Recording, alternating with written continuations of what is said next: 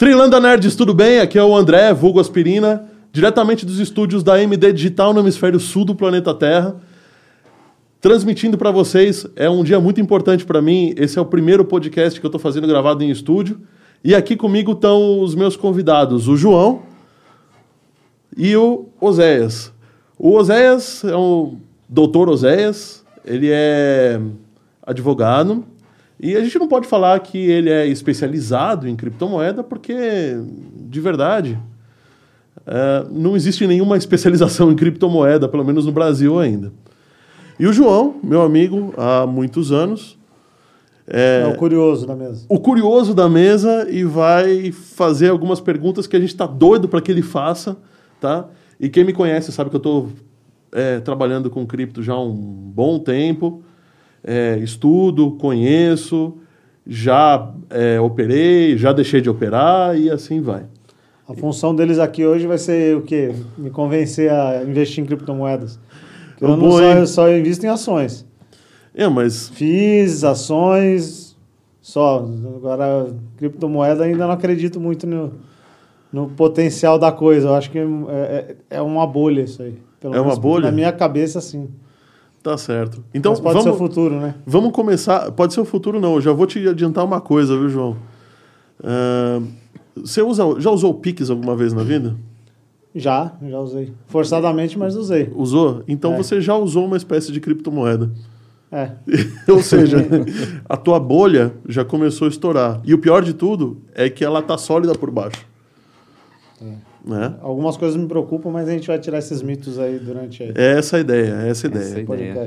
Mas, ô meu amigo Oséias, cara, você é, deve ser amigo do Satoshi Nakamoto, pelo que você conhece, né? Quem me dera. Como é que surgiu isso, cara? Porque é, a, o que a maioria das pessoas me pergunta, eu acho que o João vai fazer essa pergunta também, pô, Hoje em dia, Bitcoin não é mais segredo, todo mundo já ouviu falar, do jeito bom ou de um jeito ruim, através das, das, das pirâmides, ou Sim. fundos de investimento falsos, ou ganhou dinheiro de verdade. E o pessoal fala, pô, Bitcoin é um dinheiro baseado em nada, né? Em cálculos matemáticos, que é um software que você pode simplesmente apertar o botão delete, né? Posso é... dar uma, uma, só uma cortada? Vocês falaram o nome de um sujeito aí, né? Tem muita gente que não sabe nem quem é, né? É. Vamos esclarecer. Então. Eu mesmo, eu sabia que tinha um nome meio que japonês aí na parada, mas não, mas não sabe. Não então, sabia que era. É isso que eu quero falar com ele. Quem é o Satoshi Nakamoto? Bom, ninguém sabe quem é o Satoshi Nakamoto e nem se sabe se é japonês, se é um alienígena, enfim.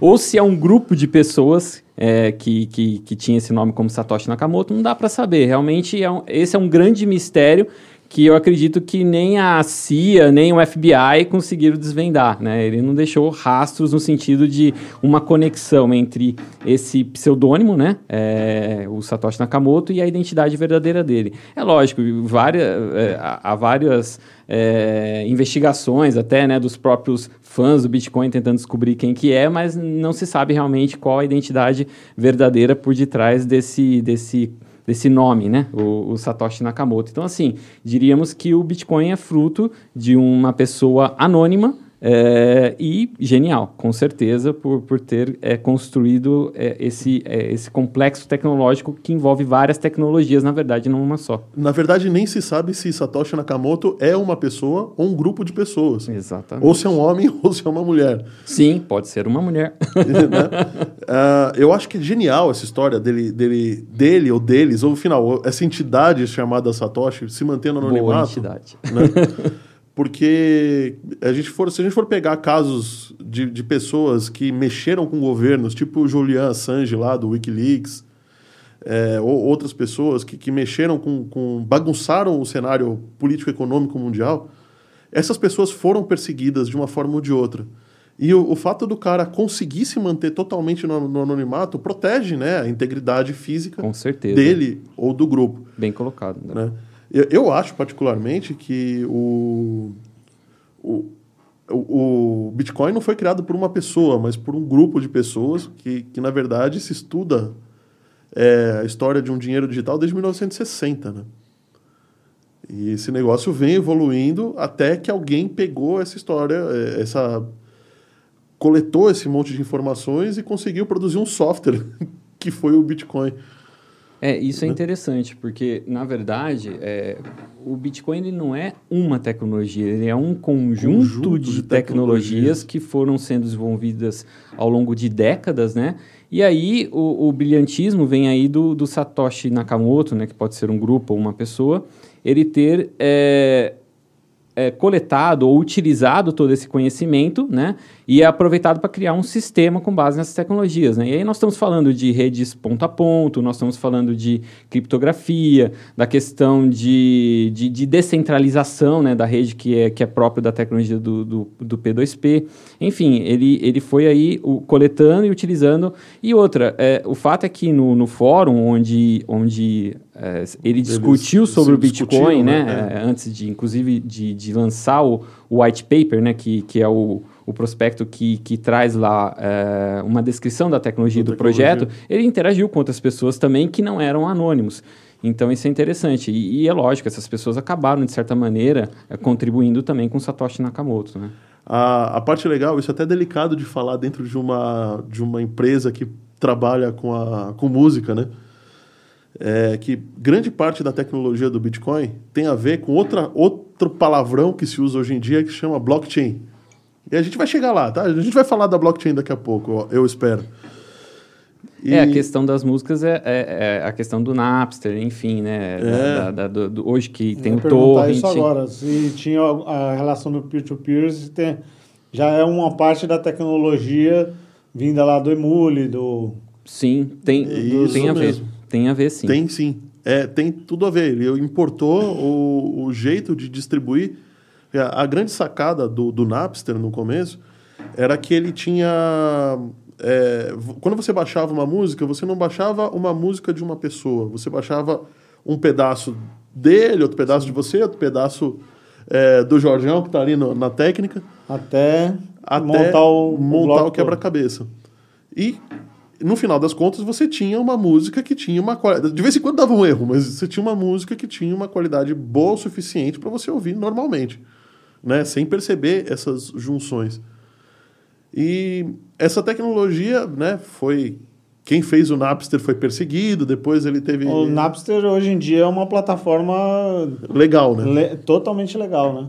Foi. E é. é. muito forte em alguns países, é, eles são um bom representante de streamings, né, de música.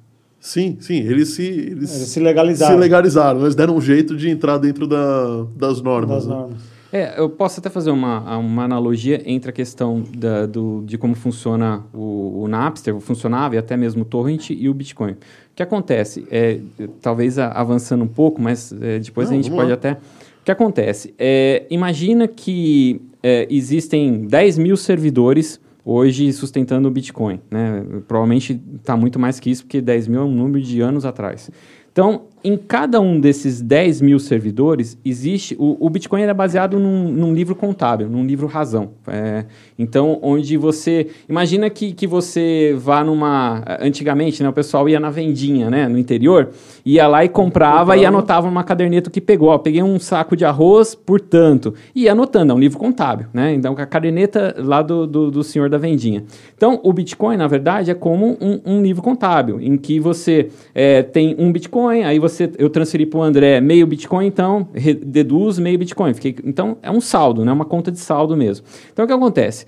O, o conjunto de todas as transações do Bitcoin ficam num livro razão, né? Que, que ele tem páginas e cada página seria um bloco da chamada blockchain, blockchain cadeia de blocos. Que é cadeia de blocos. Então, o que acontece?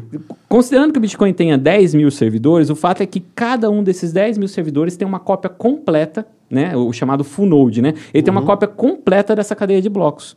Então significa que, em tese, para você destruir o Bitcoin, você teria que destruir cada um desses 10 mil servidores espalhados pelo mundo. Então, é uma tarefa impossível. É, é aquela história, é, é, fácil você matar uma águia, né? Ou, ou, não seja tão fácil, mas enfim, você atirar em, em uma ave e derrubá-la é mais fácil do que derrubar um bando de 10 mil andorinhas. Como que você, com uma espingarda, ou, ou mesmo com várias espingardas, você vai matar 10 mil andorinhas? Fica difícil. Então, fazendo essa analogia aí, então o que acontece? Assim como o André citou, que na, numa rede torrent tem lá a cópia de uma determinada música em vários é, servidores e você consegue ir baixando de vários conforme é, a rede acaba né, administrando, o Bitcoin, então, ele tem 10 mil cópias do mesmo livro razão e é distribuído. Então, é, é, na verdade, cada um é, desses servidores tem, na verdade, o todo do Bitcoin, vamos dizer assim. Ele tem todo o coração do Bitcoin, que é o livro razão. Ah, o que, que acontece se um servidor desses cair? A hora que ele voltar para a rede, ele vai falar, opa, eu estou fora do horário. Né? Eu, tô, eu estou desincronizado. Ou, ele vai ou... tentar se igualar com aí ele vai, a maioria. Exatamente. Vai tentar se igualar com a maioria. E essa é uma, é uma parte boa e uma parte. Agora vamos começar já, vamos falar de uma parte interessante. É, por conta disso, existe um possível, mas nunca tentado, né, ataque de 51%. O que, que significa? Quando um computador cair, é, esse, esse, esse Mas seria computador... interessante, talvez, se você me permite, a gente falar de mineração antes, talvez, Pô, né? tem razão. Para a é. gente poder, é, poder não explicar, avançar né? é, passo a passo, né? É, posso, assim... Por favor, Então por tá. Favor. Na verdade, é, nessa imensa rede, nós temos é, a, a, aquelas pessoas que, que elas têm funções, vamos dizer assim. Então, você tem o usuário comum, que, é, por exemplo, tem uma, uma, uma wallet, uma carteira no celular, e ele faz transações. Esse é, é o usuário comum.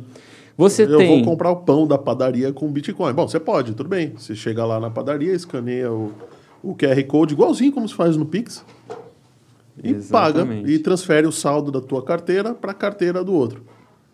Exatamente. Então, simplesmente isso. Mas Esse isso daí é... a gente está falando em criptomoeda e não exatamente bitcoins, né? Qualquer criptomoeda. Qualquer criptomoeda, independente. E é, é, você fez uma analogia com o Pix. Uhum. Para mim, o Pix, em teoria, não, não se utiliza de bitcoins para quebra de criptografia na transação. Ou como é que funciona isso? O, o Pix ele tem uma transação criptografada, mas ele é centralizado. Essa é a grande diferença dele para o Bitcoin. O Bitcoin ele é é o banco central, não? É caso. o banco central. Então enquanto você fez aquela leitura daquele QR Code e o, os, os sistemas se comunicam com o Banco Central, aquela, aquela comunicação é criptografada, com uma criptografia Do diferente... Seu aparelho direto para o Banco Central. Direto para o Banco Central. Por mais que você é, intercepte a comunicação, você não vai conseguir é, entender aquilo que está sendo falado ali no meio, só as duas, os, os, dois pontos finais é que consegue entender. Imagina o seguinte, João. É, da mesma maneira que nem a gente aqui estava explicando a questão de que no Bitcoin você tem, vamos lá, 10 mil servidores com o livro razão é, completo, espalhados pelo mundo todo, de pessoas que a gente nem sabe quem são, né? São pessoas anônimas em tese. É, já o Pix, ele só vai ter o livro razão dele no Banco Central. No então, Banco Central. É, é, em teoria, a segurança é baixíssima bem comparada com Bitcoin, comparado com Bitcoin, muito não, mais, mas é baixa. É baixa, com e, certeza. E, é vulnerável, e, né? Na verdade, totalmente é vulnerável a ataques. Ela, ela, é vulnerável a ataques justamente porque ela é centralizada. Ela é centralizada. Porque é fácil de você atacar um alvo. Agora atacar. É a história o, da águia para o bando de andorinhas, exatamente. Um milhão é de lógico, alvos. É lógico que tem uma segurança. É lógico, o Banco Sim. Central deve ter se, se, armado de segurança, mas o fato é que. Deve ter umas, uns 10 andares até chegar na, na coisa. Né? Provavelmente, de quebra, é, né? é pelo amor de Deus, não quer dizer que é frágil, né? É. Não é essa a intenção nossa. Mas vamos lá, se compararmos o Bitcoin com algo que é centralizado, é óbvio que o que é centralizado sempre vai ser menos robusto e menos é, mais vulnerável a ataques do que aquilo que é descentralizado, justamente por essa dinâmica. Comparar um bando de andorinhas, que é mais fácil. Você derrubar 10 mil andorinhas ou derrubar uma águia? Derrubar uma águia, por mais que a águia seja muito mais forte que uma andorinha. Essa é a questão da distribuição, da distribuição. né? É uma analogia muito cê, boa. Você tendo poder... uma arma de grosso calibre, você derruba fácil. Derruba fácil uma ave, né? Mas é. derruba três, quatro andorinhas, mas não vai derrubar É, você pode ter um canhão que você não vai matar 10 mil andorinhas. É, Nem uma é. metralhadora é. você vai matar. Dificilmente, né? Não consegue, vai derrubar algumas. Mas vamos falar sobre mineração, que é outra palavra também da moda, né, Oséias? Que tá todo mundo... Sim, vamos lá. Então, é, que nem eu estava falando, é, na rede você tem o usuário, que a gente é, que transaciona. Isso. Você tem, é, que a gente já explicou, o cara que é o, o full node, né, que é aquele, aquele nó, aquele servidor que tem uma cópia completa do, do, do livro razão. E o papel dele ali também é, é, não só ter uma cópia, que é o coração do Bitcoin desse livro razão inteiro, como também ele, ele é uma espécie de auditor para verificar se o trabalho dos mineradores está, fe, está sendo feito, feito de acordo com as regras matemáticas do sistema. Entendeu? Então, esse é o papel dele. O minerador, ele é ao mesmo tempo também um auditor, um validador, né? E ele emprega força computacional para. É, ele é o coração da rede, ele é a, é, é a, força motriz do Bitcoin. É o que faz, é o minerador que faz com sua força computacional, ele faz com que os blocos sejam acrescentados a essa, a essa cadeia de blocos. Lembrando que cada bloco é uma folha do livro contábil. Então, assim, no caso do Bitcoin especificamente, a cada aproximadamente 10 minutos, um bloco é acrescentado à cadeia de blocos. Significa que se eu fizer uma transação agora, por exemplo, com o André, uma transação com você, é, vai demorar em torno de 10 minutos para que essa transação seja validada. Ela vai ficar no mempool, que é uma espécie de. Imagina uma piscina onde a, as transações ficam lá soltas, aguardando validação. Então, no próximo bloco, o minerador que for o vencedor da corrida, e eu vou explicar já o que, que, seria isso, o minerador que é o vencedor de uma corrida, que é uma espécie de maratona matemática, tá? Mas não existe, é, pelo que eu vi assim recentemente, não existe alguém que consiga fazer sozinho a tarefa. Então, não, na verdade. É em conjunto, não? Não, então, é, é vamos lá, vamos, vamos tentar explicar. Antigamente daria. É, é hoje não, em dia não dá mais. Não dá mais, é, é, é, difícil. Mas não é impossível, tá? Porque o que, que acontece? É, vamos, eu vou fazer uma analogia do porquê que, inclusive, é, chamam de mineração. Imagina numa mina, tá? Um, uma porção de mineradores independentes, cada um com, com, é, com a sua vida própria, vamos dizer assim, eles foram para uma mina e, e, cada um com a sua picareta. É, e existe uma, uma pepita gigante, tá, de 10 quilos em algum lugar incrustado nessa mina. A questão é, quem que vai conseguir, em tese, a, é, é, encontrar mais facilmente na força bruta essa pepita com a picareta? Um, um sujeito que está sozinho ou um grupo de 10 mineradores com 10 picaretas? Óbvio que o, que o minerador com 10 picaretas. É, porque o que acontece? Imagina que um grupo de 10 mineradores. Eles, eles fazem antes da atividade do que o cara sozinho, né? É, porque A não são... ser que o cara sozinho dê muita sorte. Dê muita sorte. Porque, que não falei, uma pepita de 10 quilos. Vamos supor que um grupo de 10 mineradores se juntam. vamos fazer o seguinte: a gente vai cada um para um canto da mina procurar essa pepita e com as nossas picaretas. Só que quem encontrar, a gente vai dividir a pepita entre os 10. Cada um fica com um quilo de ouro, né? Então, assim, em tese, eles vão ter muito mais chance de pelo menos ficar com um quilo do que o outro que está sozinho procurando 10 quilos. Não que um, o outro possa, ele pode, de repente, mas o cara que tá sozinho achou, né? É, mas é, é, se a gente parar para pensar, se é, a gente está trabalhando em cálculo matemático, uhum. nunca esse cara sozinho vai conseguir pode, estatisticamente pode. ele tem menos chance, mas ele é, pode, não, é sorte. É como a Mega Sena, a loteria, entendeu? O cara, na, na, é como se na primeira ele quebrasse. Na a... primeira ele consegue. É, é em tese tem é. gente que jogando, fazendo um jogo ganha. Às vezes o outro que faz um jogo sim, muito sim. mais robusto, né? Ou vários jogos de, de seis dezenas. O cara exemplo, começou no lugar certo, né? Exatamente, o cara começou no lugar Então certo. é, probabilidade, é uma questão estatística. Então por isso que as pessoas acabam se, se reunindo em, eles chamam de pools, piscinas, né, do inglês, é, em grupos grupos, na verdade, como esse, esse, grupo de mineradores que eu falei. Eles se juntam porque, olha, a partir do momento que um dos mineradores encontra, e só um encontra a cada 10 minutos um bloco, que tem uma recompensa. Ah, então é dessa forma que funciona. Então é, é, é, é dividir a recompensa. É, Isso. A, não nessas é o fato de várias coisas trabalharem juntas e, e, e depois não, na verdade, só um minerador consegue a recompensa de um bloco. Aí ele divide com os outros. Aí, como eles estão um numa pool, esse, então vamos supor, imagina que eu tô aqui com um computadorzinho simples e, sei lá, por uma questão do destino, a, a loteria, eu, eu, eu ganhei numa pool. Você ligou no seu 286. 286 e de repente, né? Cara, assim, enfim, é, cara, é muito difícil. O, o podcast se chama 5 e um quarto, né? É, o cara já falou 286 é, aqui, então, ou seja... Olha, tá... só pra você ter ideia, eu vou, eu vou chutar alto, porque eh, chutando alto talvez eu acerte acerte. Mas eh, imagina que você tem o seu computador, talvez em um milhão de anos você conseguiria a, a, Fazer sozinho. ganhar sozinho um bloco de Bitcoin hoje ou no nem, que, ou nem vai ganhar, né? Tudo bem é. que esse um milhão de anos pode acontecer daqui é a 10 segundos ganha... ou pode acontecer é. daqui Com a um milhão de absoluta certeza é mais fácil ganhar na Mega Sena. a seis dezenas fazendo um jogo do que, probabilidade, do que... em termos de probabilidade do que do que sim. Mas enfim, é, pode acontecer. E aí, então, por isso que eles se unem, porque aí se um cara sozinho, né, com a sua força computacional, ele ganha a recompensa, ele divide com os demais. Então, é, é essa Você é a fez lógica. Uma, uma observação aí que eu não imaginava. Realmente, por, por, por se tratar de uma tecnologia tão, tão já difundida, é, o nome que, que é, é, hoje em dia é o mito do, do, da criptomoeda é o Bitcoin. Bitcoin, sim. sim. Demorar 10 minutos uma transação. Esse é um dos problemas ainda da tecnologia Porque, na bom, eu imaginava opinião. que era coisa de segundos. Na verdade. Você tá com o Bitcoin ali, você pá. A transação em si, ela, ela é... é... rápida. A questão é o registro. Na blockchain. Na blockchain. E em tese, enquanto não é registrada na blockchain, há em tese a possibilidade de é, alguém tentar enganar o sistema, vamos dizer assim. Por quê? Enquanto não é registrado num bloco da blockchain, que é o que traz segurança, mas é, é aquela história. Para que que alguém, se fosse uma transação de 7 milhões de dólares, por exemplo, talvez alguém é, se sentisse, na verdade, de alguma maneira tentado né, a, a burlar o sistema. Mas o fato é que é, é, um, é um período de tempo muito curto. E evidentemente que se eu fizesse, por exemplo, né, é, eu tivesse 7 milhões de dólares e fizesse uma transação para o André de 7 milhões de dólares, o André ia ter o cuidado de pelo menos aguardar aí aguardar 10, 10 minutinhos, minutinhos né, para né, poder concluir a transação com segurança ela é ter sido registrada. um banco normal hoje em dia. Exatamente, Sim. João. Então assim, agora é lógico, comprar um cafezinho, para que que um hacker vai, ele não vai ter nem interesse de desviar a transação de um cafezinho, né? Então é, é uma questão realmente de, de recompensa, é. né? A criminalidade é, é movida pela isso, recompensa. É, na verdade, já não sei, porque já ouvi casos de funcionário de banco que roubava de um centavo de cada conta quando foi ver, era um montão.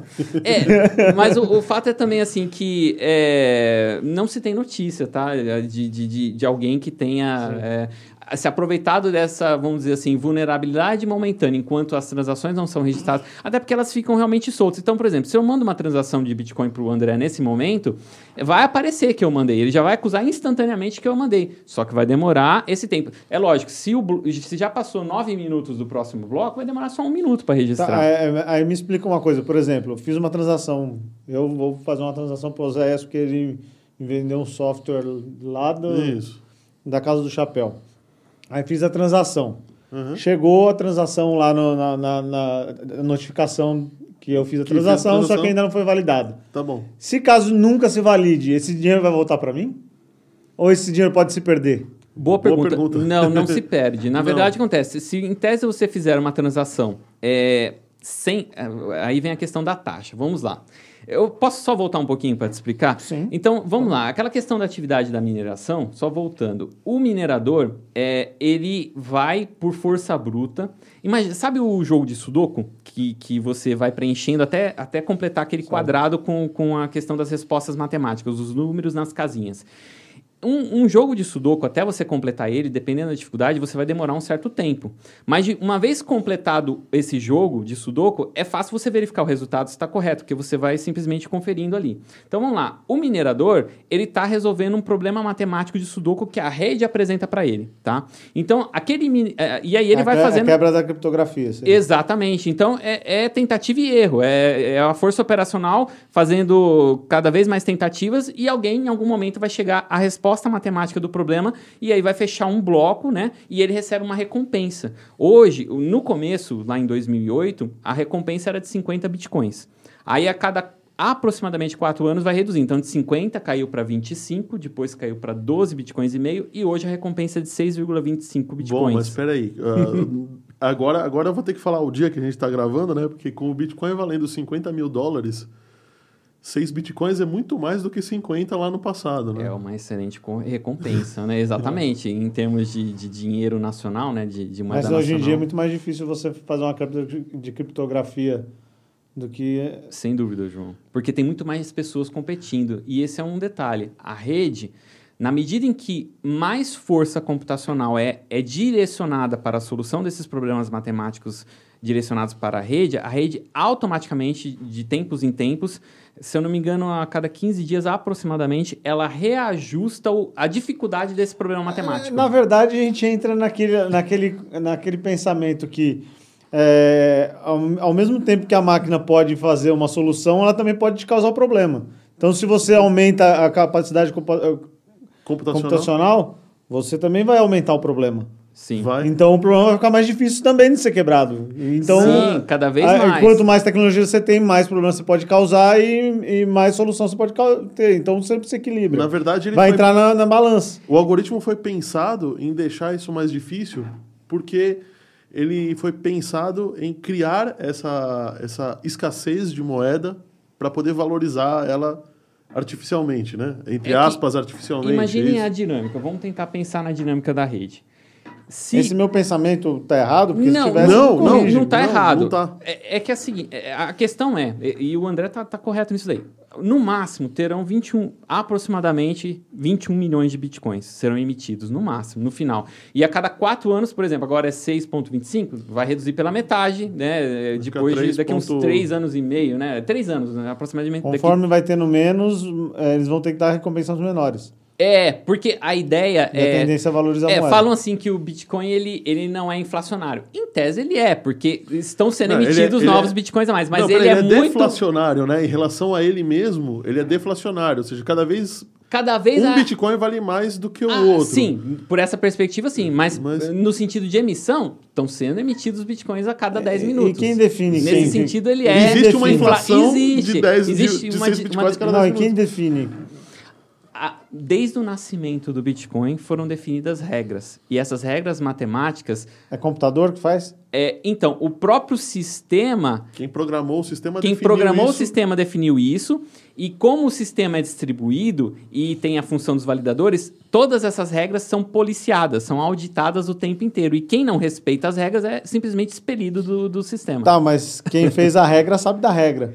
Ele Sim. pode se beneficiar amanhã. Não pode porque as regras é, são é open então, source, né? O, o open source é código aberto. Qualquer um pode verificar o código Bitcoin e ver que as regras estão ah, tá. transcritas tá. no código dele. Não então, existe todo nada todo mundo oculto. vai ter a mesma informação. Todo Exato. mundo tem a mesma Desde que a pessoa tenha a capacidade de buscar essa informação. É, né? de, de interpretar o código. É, eu mesmo não sei programação. Se eu olhar o código do Bitcoin, eu não vou entender. Mas todo programador que conhece aquele tipo de programação, sim, vai, ah, vai, tá, vai, então vai, vai, conseguir ler. Fico mais, Fica mais é transparente, mais João. Fica é um pouco mais tranquilo. Tá, então aí vou, vou, vou chegar na sua pergunta. Então vamos lá, desenvolvendo um raciocínio lá. Então, imagina que é, o minerador ele recebe aquela recompensa de 6,25 bitcoins e ele recebe uma recompensa a mais, além dos 6,25, que são as taxas, André. As a gente taxas, é verdade. Então aí você falou assim: e se eu fizer uma transação e ela nunca for é, processada, né? Ficar lá na mempool e não entrar no bloco?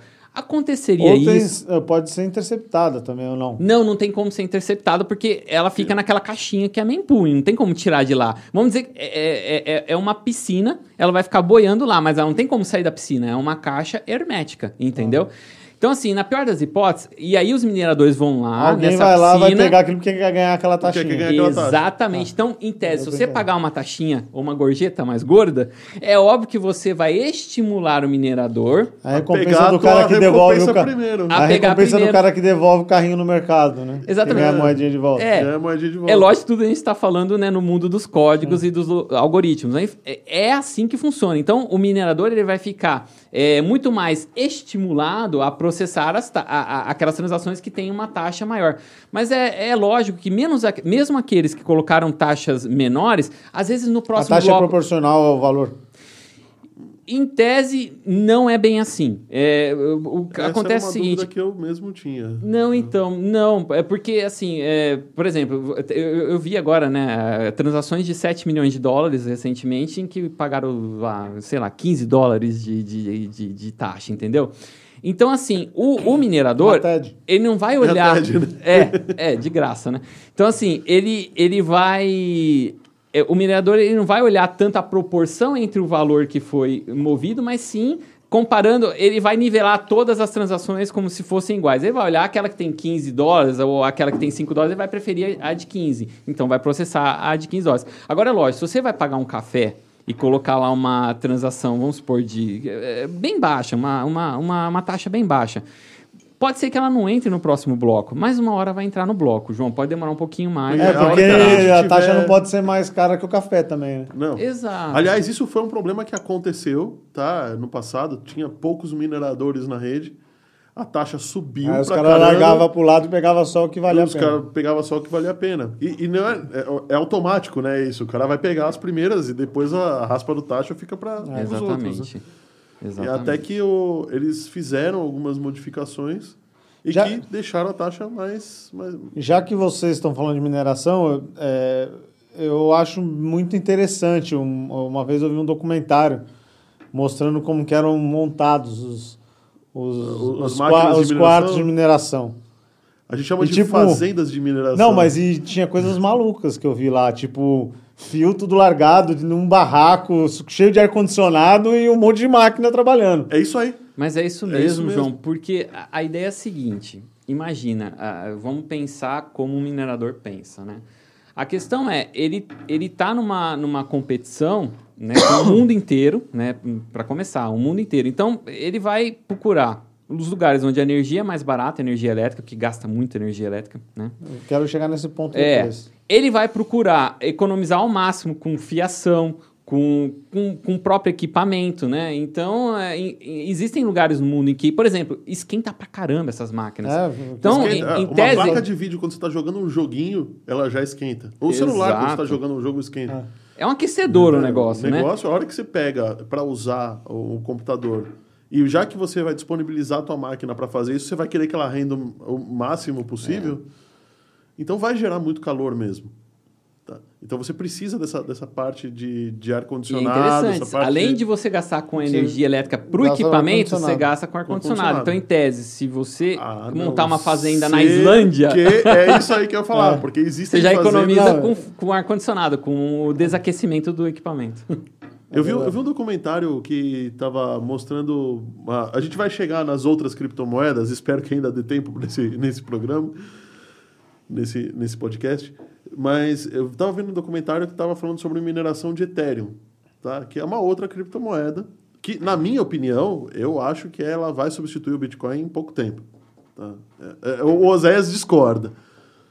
Olha a cara dele. É, enfim. É, Mas ele montou na na em uma das repúblicas que era lá da União Soviética, bem ao norte, tá? porque lá ele só precisa usar o ar-condicionado três meses no ano. E é um prédio, ele comprou um prédio de cinco andares, um galpão enorme, gigantesco, só com computadores. E aí ele pegou o lugar mais gelado da Terra e puxa o ar de fora para poder fazer isso. E ainda por cima ele, ele, esse lugar é perto de uma usina atômica. E ele compra eletricidade no atacado é. para poder fazer isso. Agora, agora um... me, me diz, é, se esse mercado da criptomoeda crescer tanto ao ponto, porque é, em teoria tudo vai virar, é, é, porque tudo que se gera no mundo é tudo em cima de segurança, né? Sim. Então você vai ter que gerar uma, uma, um, uma segurança para tudo isso acontecer, que é exatamente a utilização, porque, por isso que surgiu a criptomoeda, para você ter essa segurança nas, nas é, qualquer coisa tecnológica em, em termos de segurança entre um, um ponto e outro, ter essa quebra de criptografia, correto? É, não ter a quebra, quebra de criptografia. Ah, não, né? sim, mas é, é, é, é a, a, o, o Bitcoin, não sei, posso estar falando besteira, ele não é exatamente a, a, a capacidade de quebrar essa criptografia para fazer a transação? Para um entender não, o outro, não, não. não. Ela é criptografada para proteger a sua transação. E aí você tem que quebrar essa criptografia para poder validar a transação. É então, essa quebra de criptografia que eu estou ah, tá, falando. Tá, tá. Então, é, é, ao mesmo tempo que isso está aumentando, tudo que você vai ver no, no, dia a dia no mundo vai ser essa, essas, essas essas essa, transações. Essas transações. Hum. Você não acredita que uma hora essa conta não vai fechar? Em termos de energia? Porque vai virar o quê? O mundo vai virar um monte de máquina é, é, fazendo Gerando dinheiro é, e, e, consumindo energia, máquina. Tipo, vai acabar o, virando então, o quê? E, e para piorar, né? Como o Bitcoin e as outras criptomoedas só tendem a valorizar, a produção vai ficar desestimulada ao longo do tempo, né? Porque, tipo, não, se ficar desestimulada, que, tá bom. Por que, que eu vou produzir, por exemplo, um microfone desse daqui é, e gastar dinheiro com isso, sendo que se eu guardar meus bitcoins pelo tempo da, da produção disso daqui, de, desse microfone, eu vou ganhar mais dinheiro? Então, mas... Porque, mas é regulagem do mercado, né? Porque vai ter gente que vai precisar desse microfone, então o microfone vai ficar mais caro. Vai ficar mais caro. É, isso é equilíbrio. Ou seja, isso aí não existe, é a mão invisível. Não, ok, beleza, concordo com isso. Mas, então, seguinte, eu então a gente está questão da energia. De... Tá. Onde essa vai questão, parar isso? Então, essa questão do o consumo é muito grande. É muito polêmico até no mundo crítico. E energia né? não é fácil, não é todo país que tem energia barata. Sim, mas é, já existem soluções no próprio mundo cripto. Então, porque o que acontece? O Bitcoin, ele é minerado com é, um consenso de força de trabalho. Tá? Ou seja, é com gasto de energia, com força computacional. Só que existem outras criptomoedas que elas não, não são desse jeito. Elas são, como por exemplo, a gente chama de Proof of Stake, ou é a prova de participação. Então, como que, que funciona esse tipo de mineração? Né? É, embora eu nem goste desse termo. Mas a verdade, porque não é de fato uma mineração. Na verdade, aí a forma de, de, de, de, de trabalhar nessa rede é que é, aquelas pessoas é, que são detentores ou holders, né? São pessoas que detêm quantidades dessa moeda, elas recebem, é, é, elas fiscalizam a rede e recebem de acordo com a sua participação na rede. Então, por exemplo, um usuário que tem 2% de todas as criptomoedas daquela rede, ele vai receber uma recompensa de acordo com a porcentagem que ele tem. E ele faz um trabalho de validação, ele vai ter um full node, ele vai... Então, existem outras alternativas à, à prova de trabalho, né? E agora, eu nem vou entrar no mérito de qual é mais eficaz, porque entra também, eu vou ser bem franco, entra numa questão mais tecnológica profunda, que, que eu até nem, nem teria esse, esse conhecimento a esse ponto profundo. Mas o que eu quero dizer é que existem alternativas já tecnológicas à prova de trabalho. Então, o Bitcoin, é, ele gasta muita energia. O Ethereum, por exemplo, que o André já citou, é, o Ethereum é a rede e Ether é, o, Ether é, é, o, criptomoeda. é a criptomoeda dessa rede, a principal criptomoeda dessa do rede. Do mesmo jeito que o blockchain é a rede do... É, a gente chama de blockchain, né? É a rede do Bitcoin, é isso? É, vamos voltar um pouquinho, vai. É, o Bitcoin, o que acontece? Ele não é só um, um criptoativo, ele é também uma rede de pagamentos, Isso. né? Então, ao mesmo tempo, a, a, se confunde, é, porque a rede, o sistema leva o nome de Bitcoin e o criptoativo dessa rede também leva o nome de Bitcoin.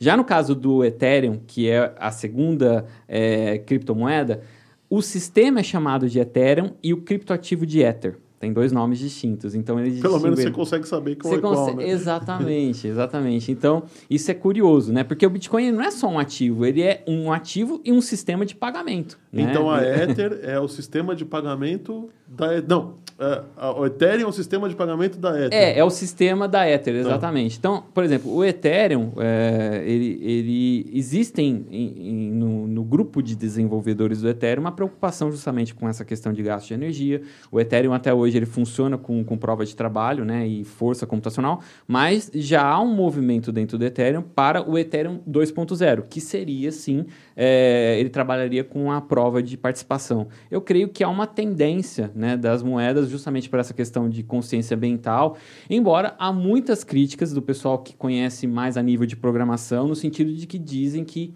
é, a prova de participação talvez não seria tão segura quanto a prova de trabalho. Mas uh, confesso a você que até hoje esse pessoal, os meus amigos que entendem mais essa questão de código, não me convenceram de que um é mais eficaz que o outro. Tudo indica, até porque o Ethereum já está há muito tempo também funcionando Sim. e não se tem notícia de qualquer tipo de, de fraude uh, ou, ou, ou, que tenham burlado o sistema. O que aconteceu no início do Ethereum foi algo polêmico que é, é, o Ethereum, ele foi lançado, alguns hackers descobriram uma vulnerabilidade né, no, no, no sistema. No código no código. E aí é, houve um roubo de uma quantidade absurda de 50 milhões de dólares, o equivalente em, em Ethers na época. Para corrigir isso, foi feita uma decisão muito polêmica. Qual que é a, a decisão? Eles decidiram é, fazer um, uma bifurcação da rede. O que significa, é, eles tiveram que retroagir a, a, até um momento um instante anterior ao roubo, entendeu? Ou seja, voltar alguns blocos na rede, o que é polêmico, né? É, é mas aí você vai perder. É manipulação. É manipulação. É, e por isso que é polêmico, se, exatamente. Se pôde ter manipulação hoje, pode ter amanhã. É, mas a justificativa é de que houve um consenso entre os investidores e como foi no início da, da dessa criptomoeda, né, aquela história. E, então, e, e, e o consenso entre os investidores. Então, existem um grupo que se comunica. É, sim. E mas sabe é... o que e, eles podem decidir. E, e, digas de passagem, tem poder também, é, né? Mas aí, o que, que eles fizeram? Não dava para simplesmente voltar atrás literalmente. Não tem como. Então, o que, que se faz nesse caso? Você pega... Você, olha só como que funciona, João. Não dá para voltar atrás, tá? Isso é impossível. Não existe como manipular, na verdade, no sentido de retroagir no tempo, tá? Então, vou tentar explicar. É, e aí você me corrige, André, se eu, eu? Se, eu, se eu falhar aí. O que, que foi feito? Você faz uma cópia, tá? Até o bloco anterior onde houve o roubo.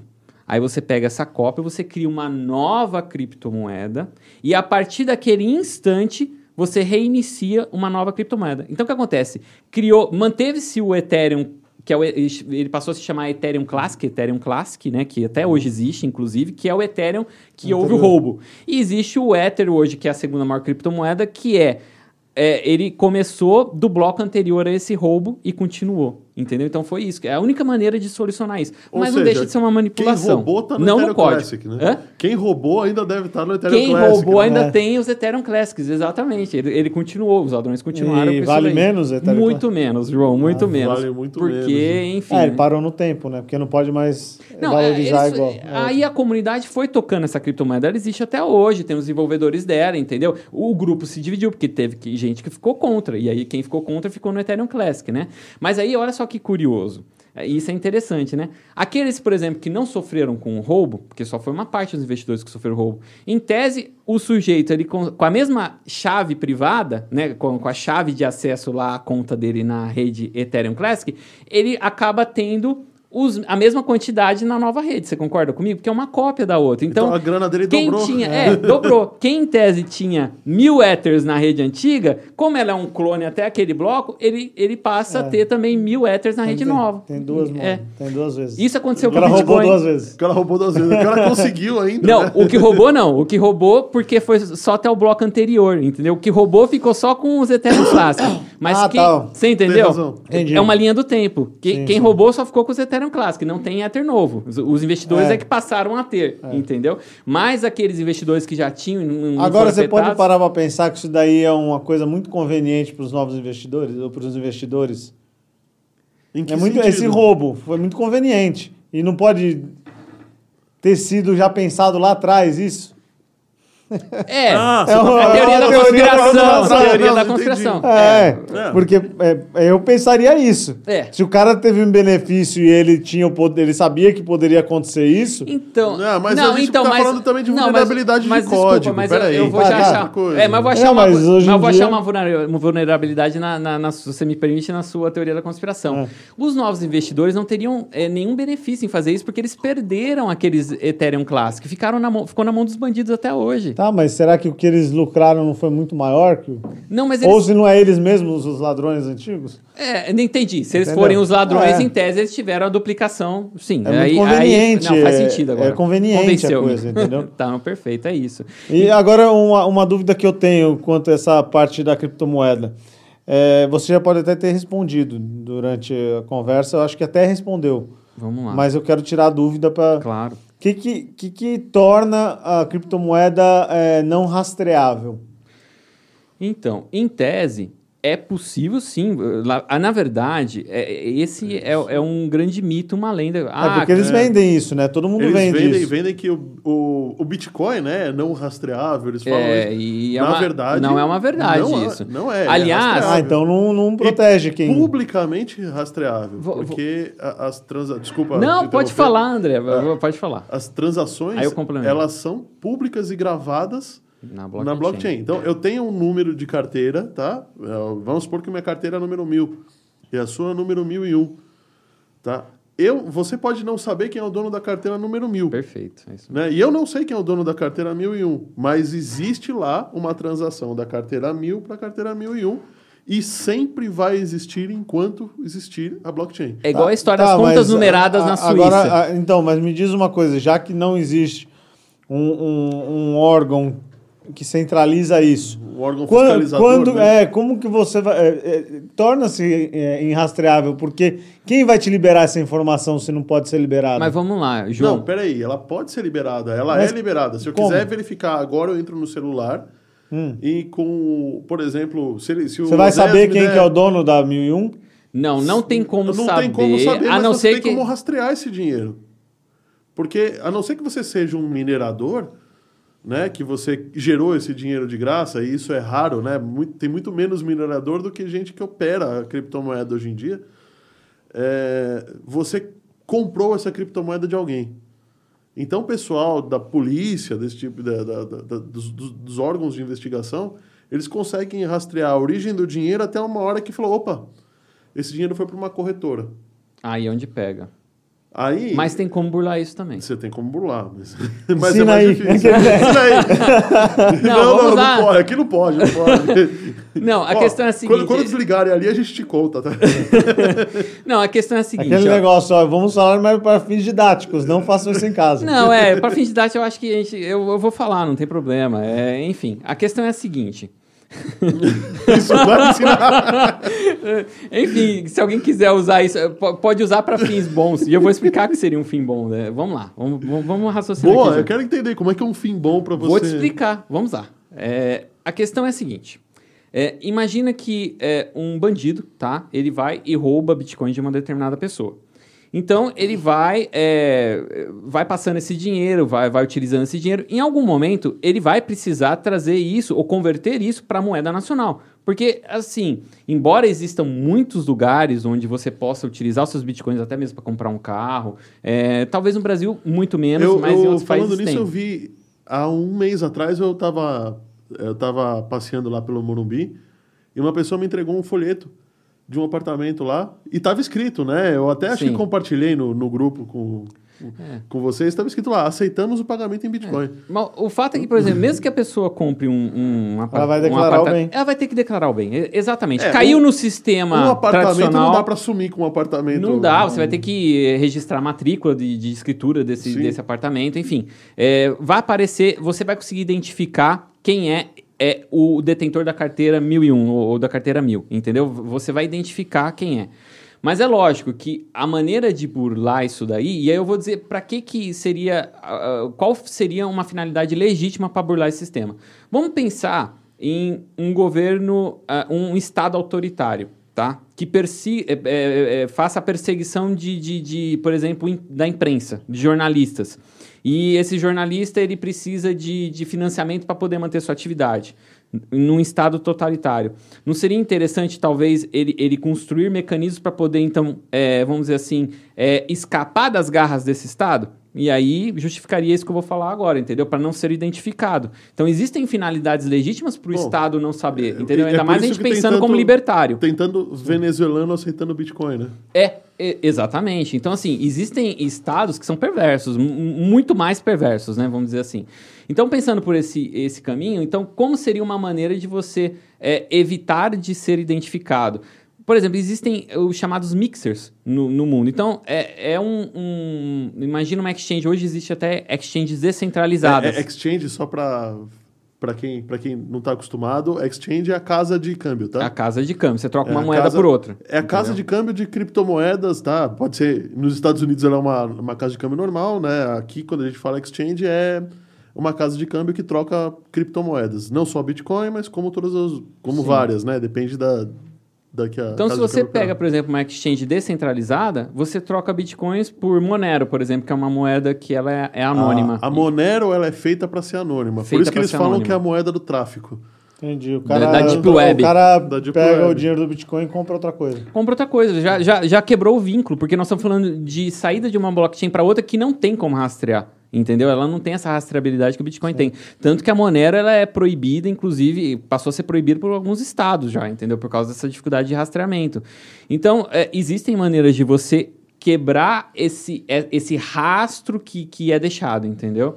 Então, e agora eu estou falando, né? para fins legítimos pode ser utilizado. É lógico que o bandido que utilizar a tecnologia, ela não é ruim nem boa. O avião Depende foi usado de tá usando. Tá exatamente tá para né? que fim está usando. A gente não pode jamais demonizar uma tecnologia. O avião foi usado para soltar bombas nucleares no, no Japão, foi usado para matar muita gente na guerra. Mas o avião é excelente para salvar vidas também. Então a gente não pode demonizar a tecnologia da, das criptomoedas. Ela pode ser usada para o bem como para o mal também. Entendeu? Não, mas aí você pode falar é, que o, a Covid também foi feita por. Foi, foi só se popularizou Não no mundo por causa nesse dos aviões, tema, né? André. Fecha parênteses. Não, mas é, é legal esse ponto que você falou, que o pessoal, o que eu escuto muito é. Não, eu não vou, não vou entrar no. Não vou entrar no Bitcoin, né? O pessoal nem fala em investir, né? Não vou entrar no Bitcoin porque, pô, ele é usado para tráfico de drogas. Eu não vou investir nisso porque eles usam para matar pessoas. Eu tenho né? essa cabeça. Olha, eu penso assim também. Só vou colocar. Não, mas o, o mas real pode... não é. Hã? O real não é? Não, mas. É, Posso deixar algo para refletir? A partir do momento que você não tem rastreabilidade, você entra no mercado negro, né? Ah, que é um negócio é, muito é, mais. É... é um negócio muito mais lesivo à humanidade do que. Então, João, mas, mas existem pesquisas, existem pesquisas que o, Monero, né? o próprio sistema bancário, tá? Pesquisas sérias. Eu, eu não vou conseguir nomear agora, mas basta dar uma uma pesquisada aí e as pessoas vão, vão identificar isso. Existem pesquisas que já apontam que tanto o sistema bancário tradicional quanto dinheiro em espécie é muito mais utilizado ainda hoje para fins de lavagem de dinheiro e mercado negro do que as próprias criptomoedas. Por quê? Porque justamente, por mais que existam meios de você quebrar essa rastreabilidade, como eu já disse, é difícil fazer isso com grandes quantidades. Então, assim, quando a gente começa a tratar de cartéis, de, de, de, de, de quadrilhas né, organizadas internacionalmente até, fica difícil para eles manipularem é, grandes quantias através do mercado cripto, que embora seja grande, né, ainda não é tão grande quanto o mercado tradicional. Então, é muito melhor para eles ainda usarem o sistema bancário tradicional e é, mesmo dinheiro em espécie. Tanto que os estados têm cada vez emitido menos notas né, de grandes valores. Né? Por exemplo, na Europa tinha nota de 500 euros e, e já não se é, emite mais notas de 500 euros. No Brasil foi uma polêmica tremenda a questão da emissão da nota de 200 reais, né? Inclusive, justamente por causa dessas questões, porque o governo sabe que isso é utilizado para lavagem de dinheiro. Ah, o cara sair com dinheiro dentro da roupa é muito fácil quando é você muito tem mais fácil, né? Quando exatamente, exatamente. É. Então, é, Bom, essa mas... é a minha opinião, né? Assim, não, não dá para a gente demonizar por isso. As criptomoedas vão, podem um dia vir a serem mais usadas, mas eu acho que nessa situação que a gente vive hoje vai demorar muito tempo para isso acontecer. Vai continuar sendo utilizado o mercado é, de, de, bancário né, e, e, próprio dinheiro em espécie por muito tempo, ainda, ainda mais forte do que as criptomoedas serem usadas para isso. Mas, mas ô, ô Zé, falando em governos e criptomoedas, cara, é, a gente tem algumas notícias aí de que o yuan virou criptomoeda, né, a moeda da China. A gente viu, viu que a, a moeda. Como é que é o nome da moeda da Venezuela mesmo? Esqueci agora. Eu também o, não me lembro. A Índia não fez um, uma própria? A Índia. Acho que a Índia é, fez a Índia, uma própria. A Índia, a Rússia está fazendo uma, tanto em sociedade com a China. A gente estava falando, oh, vem aí o Real 2.0, né? Que deve estar tá chegando esse ano ou ano que vem. O que, que, é isso aí? É a... Então. É até, é até uma oportunidade. Não... É até uma oportunidade para a gente voltar lá no início, é, se me permite, algo que, que a gente acabou não falando. É, por que, que o, o, Bitcoin acabou nascendo? Né? Qual é o contexto histórico, muito rapidamente, do porquê ele nasceu? Nós estamos falando, o Bitcoin nasceu lá em 2008, naquele contexto da grande crise, né, em que o Lehman Brothers acabou quebrando. Então, é, foi nesse... É, o Bitcoin surgiu também como um meio de protesto. Por quê? Qual foi uma das principais medidas é, dos governos né, diante da crise de 2008? Foi emissão de moeda de maneira indiscriminada para gerar liquidez no mercado financeiro. Então, é, é, o Bitcoin, como que ele é uma maneira de protesto? Porque criou-se um ativo, um sistema que gera um ativo, um criptoativo, que ele não tem como ser burlado na questão da emissão. No máximo terão 21 milhões de bitcoins. Então, ele acaba naturalmente, é, além da sua própria segurança matemática, sendo um, naturalmente um porto seguro para as pessoas se protegerem dessa inflação, tá? dessa emissão indiscriminada de moedas. Então ele é uma forma de protesto de libertários. seria, em teoria, eles imaginavam o quê? Que eles iam criar um novo lastro pro... Como e... tinha o ouro antigamente, é isso? Então, é, em tese, é, essa questão do lastro, o ouro, na verdade, ele nem o ouro é lastro. Hoje em dia não mais, mas não. antigamente foi. É, é mas é, é, sim. Até, até, a conferência de Bretton Woods lá em 1970. Aí a gente vai para a questão do que, que é moeda. O sal já foi moeda, gado sim, já foi moeda sim. historicamente, muito antes, né? Lascas, primórdios. Né? Lascas, enfim. Lascas. A questão é que qualquer ativo pode desempenhar a função de moeda em uma sociedade, né? O ouro foi, ele teve o seu momento de, de, de desempenhar uma função de moeda. Mas a questão é que o que, que é laço? Se em tese é, encontrarem um asteroide, desenvolver uma tecnologia para exploração e mineração é, é, interplanetária e encontram um asteroide que tenha toneladas e mais toneladas de ouro, a ponto de abalar o mercado internacional, é óbvio que o preço do ouro vai desabar. Então, assim, nem o ouro, na verdade, é um lastro em si, ele é uma commodity, né? Ele é um, um, um ativo. Então, assim, já o Bitcoin, é, por esse ângulo, em tese, ele seria até mais, é, de um ponto de vista de escassez, ele seria mais escasso que o próprio ouro, porque só vai ter 21 milhões, só terão 21 milhões de Bitcoins. Mas aí eu vou te fazer uma outra pergunta. Só terão, é, mudando um pouco de assunto, uhum. é, o, a, existe alguma alguma entidade que cuida do Bitcoin.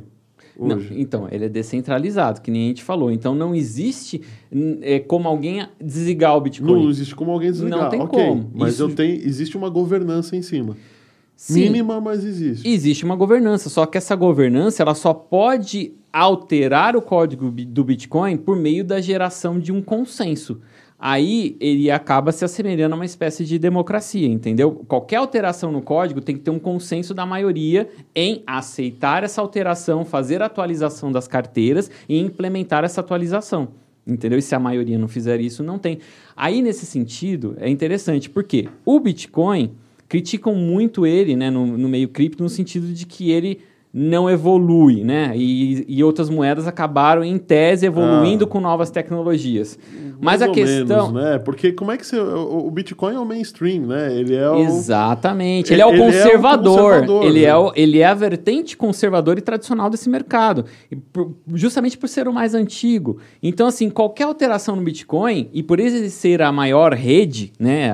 É, em termos de estrutura, de robustez, é difícil. Ele, ele é igual, vamos dizer assim, a gente fala né? Ele é um, um grande animal que para se locomover, né? Ele é mais lento, naturalmente. Isso tem um lado bom e um lado ruim. O lado, o lado ruim, ao meu ver, é que ele não vai é, é, se evoluir na velocidade que outras cripto, criptomoedas podem evoluir. Mas, por outro lado, ele vai ser mais seguro porque ele não vai implementar qualquer tipo de alteração que pode gerar até um bug na rede. Entendeu? Sim, é, é, é que você fala em termos de Tecnologia de criptomoedas. É, eu sou leigo na parte tecnológica, posso te dizer isso. E para mim fica muito vago falar, ah, as outras moedas evoluem tecnologicamente. Ah, não, é... O que, que é essa tecnologia? Para mim é só coisa de conta, cara. Bom, deixa eu só voltar que a gente acabou perdendo o fio é. da meada da outra pergunta e a gente não respondeu, se me permitem. Então, assim, voltando lá à questão, o Bitcoin nasceu, então, no meio em que se buscou protestar com essa emissão de moeda indiscriminada, né, é, por parte do Estado na, na crise de, de, de 2008. É, bom, então, é, pensando... Eu até perdi o fio da meada da, da, da pergunta. Você lembra que a gente estava falando? A gente estava falando de inflação, estava falando sobre o sobre a gente fazer uma mineração de um asteroide de ouro e trazer para cá. Isso é, e, e, eu acabei perdendo. João, o fio Não, da fa Fala de novo, que você acabou de falar que você queria voltar no assunto que eu, eu, eu recordo. É para responder uma pergunta sua. Bom... Não, então... você falou que... Vamos voltar para terminar a pergunta. Aí você falou uma coisa.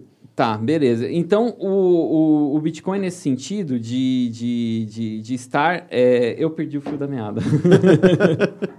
a gente acabou. Não, mas ele tá tudo bem. Ele perguntou sobre o que, sobre o que era a tecnologia de mineração.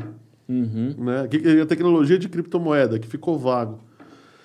E eu acho que. É, Bom, vamos voltar tecnologia Ethereum, de então. criptomoeda é basicamente um conjunto, um amontoado de coisas. A gente já, che... já falou aqui sobre o sobre o Napster, sobre o peer-to-peer, sobre um banco de dados compartilhado, que é o Public Ledger lá, que é o, o livro Razão, né? E cada página do livro Razão é um bloco que junto gira uma, faz uma cadeia, que é hoje em dia ele é a, a indústria adora isso, né? Principalmente a indústria bancária, porque implementa uma segurança que antes era muito difícil de você ter. Mas junto a todas essas tecnologias, você tem coisas que são voltadas à própria criptomoeda. Por exemplo, a gente está falando de um puta sistema aqui, o negócio é muito legal, tudo, tem mineradores, tem gente ganhando dinheiro, vai ter só um milhão, então o preço vai começar a subir exponencialmente, e está subindo mesmo exponencialmente. Né? O negócio é feito para... É, quanto é, mais escassa ficar, mais vai subir. Mais né? vai subir. E aí, é, o, o, o valor do, do Bitcoin ele não sobe só pela queda no, no, na recompensa da, da mineração. Ele sobe porque muita gente está entrando nesse mercado E aí tem menos bitcoins para dividir o bolo, né? Tem menos, menos, menos gente, menos bitcoins para mais gente. Então uma, o preço uma, também sobe. Uma pergunta interessante. Sim. É, que ano que é o fim do Bitcoin? Olha, isso vai. Eu sei, tem a 200, regra. 200 anos, provavelmente. Não, 2114 vai ser a última emissão. Perfeito, André. Mas continua porque. Olha, ele gravou aí. É, vai continuar tendo a. Vai continuar tendo as taxas. Ele mandou uma mensagem é, aqui. Não, foi, isso que eu sei. Foi o Satoshi Nakamoto que é. falou para mim aqui. Bom, e voltando, eu lembrei agora o que, o que a gente estava falando, a questão do Ethereum, o que, que é diferente que você falou das tecnologias. Então, vamos lá. É, o Bitcoin, ele, ele, ele nasceu, uh, é a, a, tecnologia mais clássica, né, é de onde nasceu esse mundo cripto, e ele sofreu pequenas alterações desde então, justamente porque é uma rede maior e precisa é mais difícil de se alcançar um consenso para a implementação de novidades.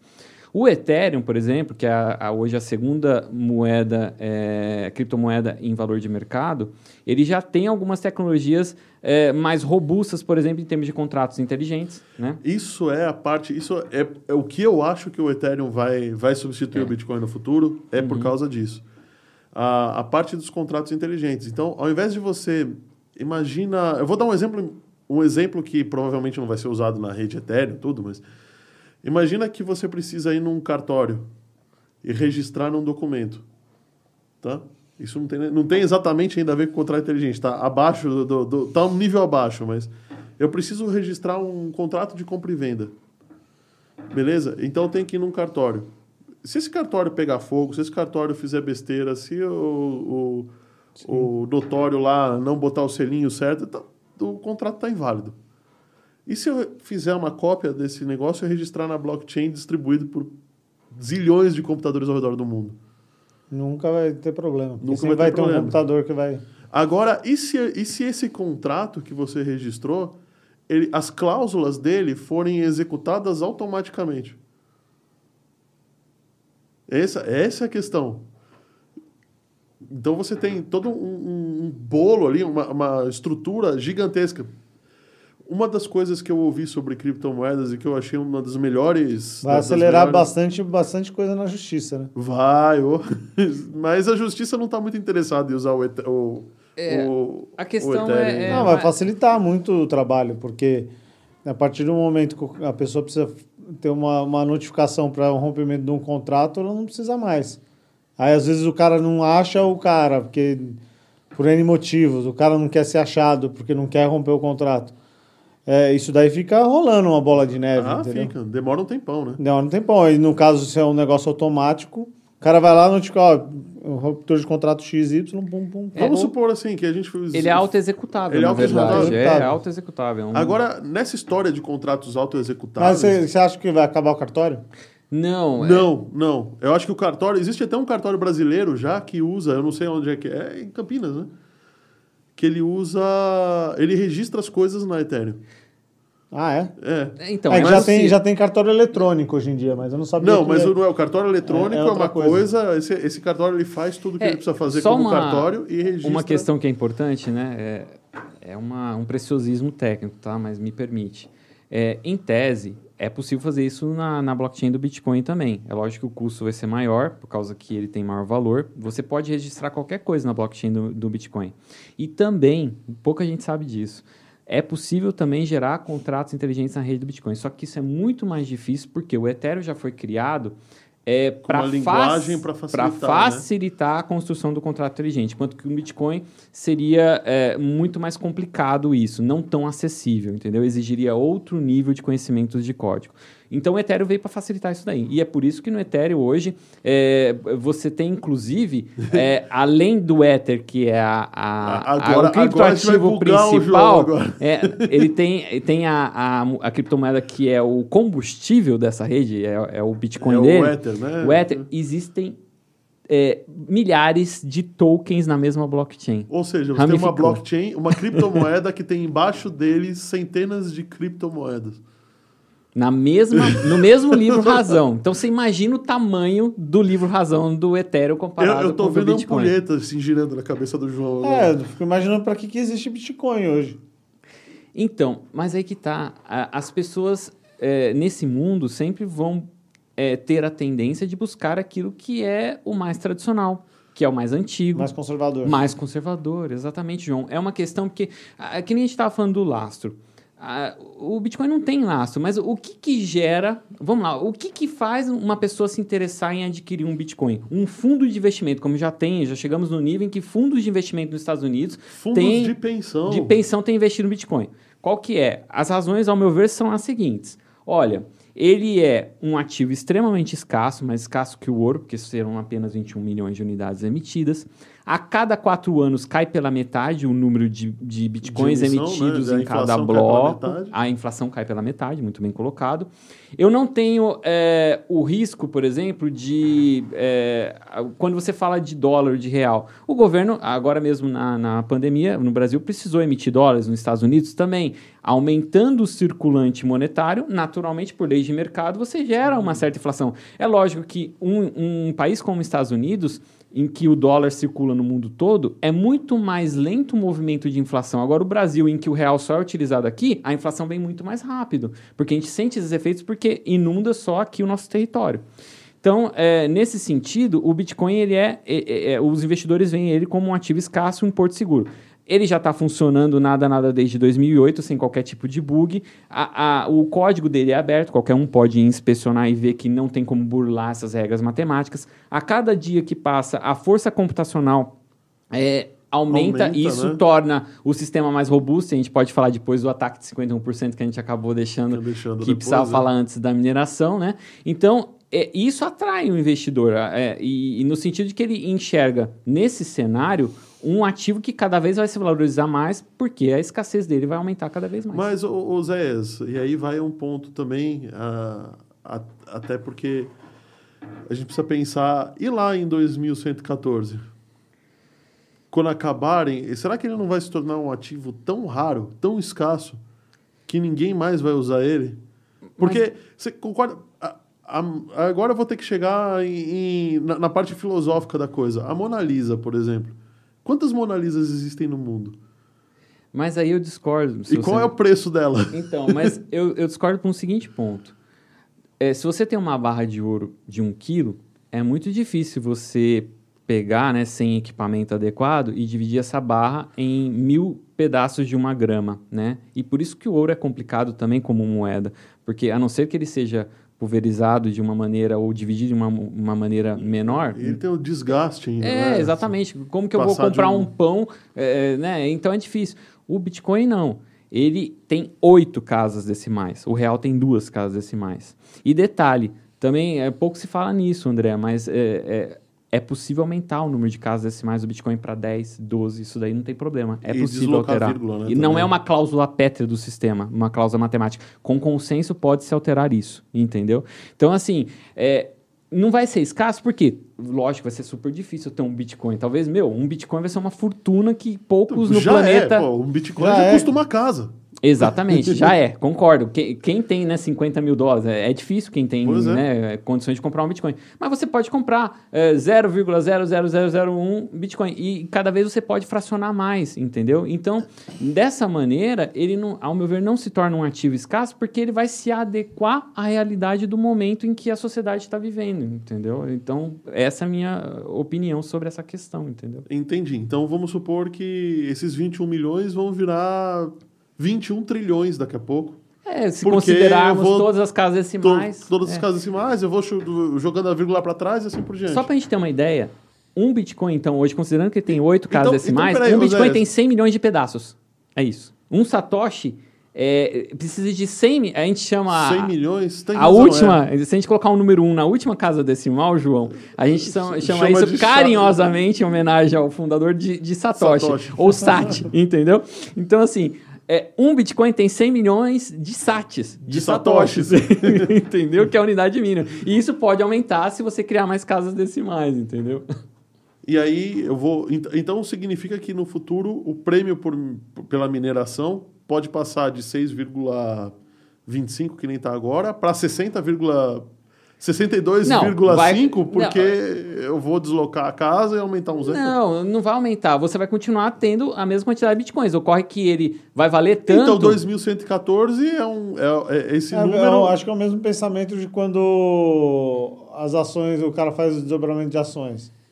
Fica mais, com mais liquidez. Boa, fica com mais liquidez, né? Você, você aumentou fica a inflação mais fácil da ação. De comprar né? e aumenta a quantidade de gente que vai poder adquirir.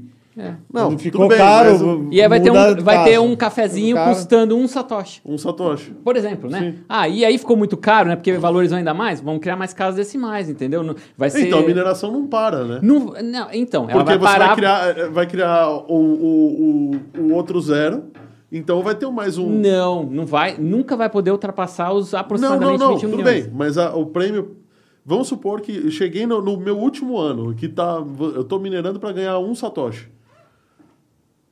No último ano, lá. Tá, lá, dividindo, dividindo, dividindo, tá, em 2114. Em 2014. Mas aí eles botam um zero a mais, então agora não, não deu, Satoshi. Mas deu uma 10. hora, entendi, mas uma hora acho que vai acabar, né, André? Vai chegar, tende a, a, a esgotar, né, em algum momento. É por isso que não dá pra então, saber. É, eu aí... queria saber se seu cálculo aí de 2114, mas porque é difícil, né, de Não, 2114 chegar. é a conta que eu fiz o seguinte, eu fui é. vendo eu, eu fiz essa conta no Excel, tá? tá bom.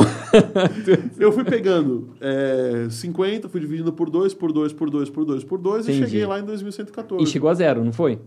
E cheguei a zero. É isso que eu tô falando. Vai chegar a zero em algum momento. Talvez mas, se mas, cria... zero criando mais casas decimais. Mais. Se eu criar uma casa decimal a mais e outra Faz sentido, outra, faz outra. sentido. Matematicamente, acho que eu então, peguei o seu pensamento. Então, peraí. Então, a gente está chegando num ponto em que a... Deve ter alguma regra aí onde vai parar Deve, deve ter que, então, acho que precisa ter uma regra, porque senão o, o que cria a, a, infla, a, a deflação do Bitcoin é justamente o fato de que ele não pode ser emitido acima de 21 milhões de casas, acima de 21 milhões deles. Então todo o mercado é, trabalha pensando justamente nisso. A gente precisava de um matemático nessa mesa.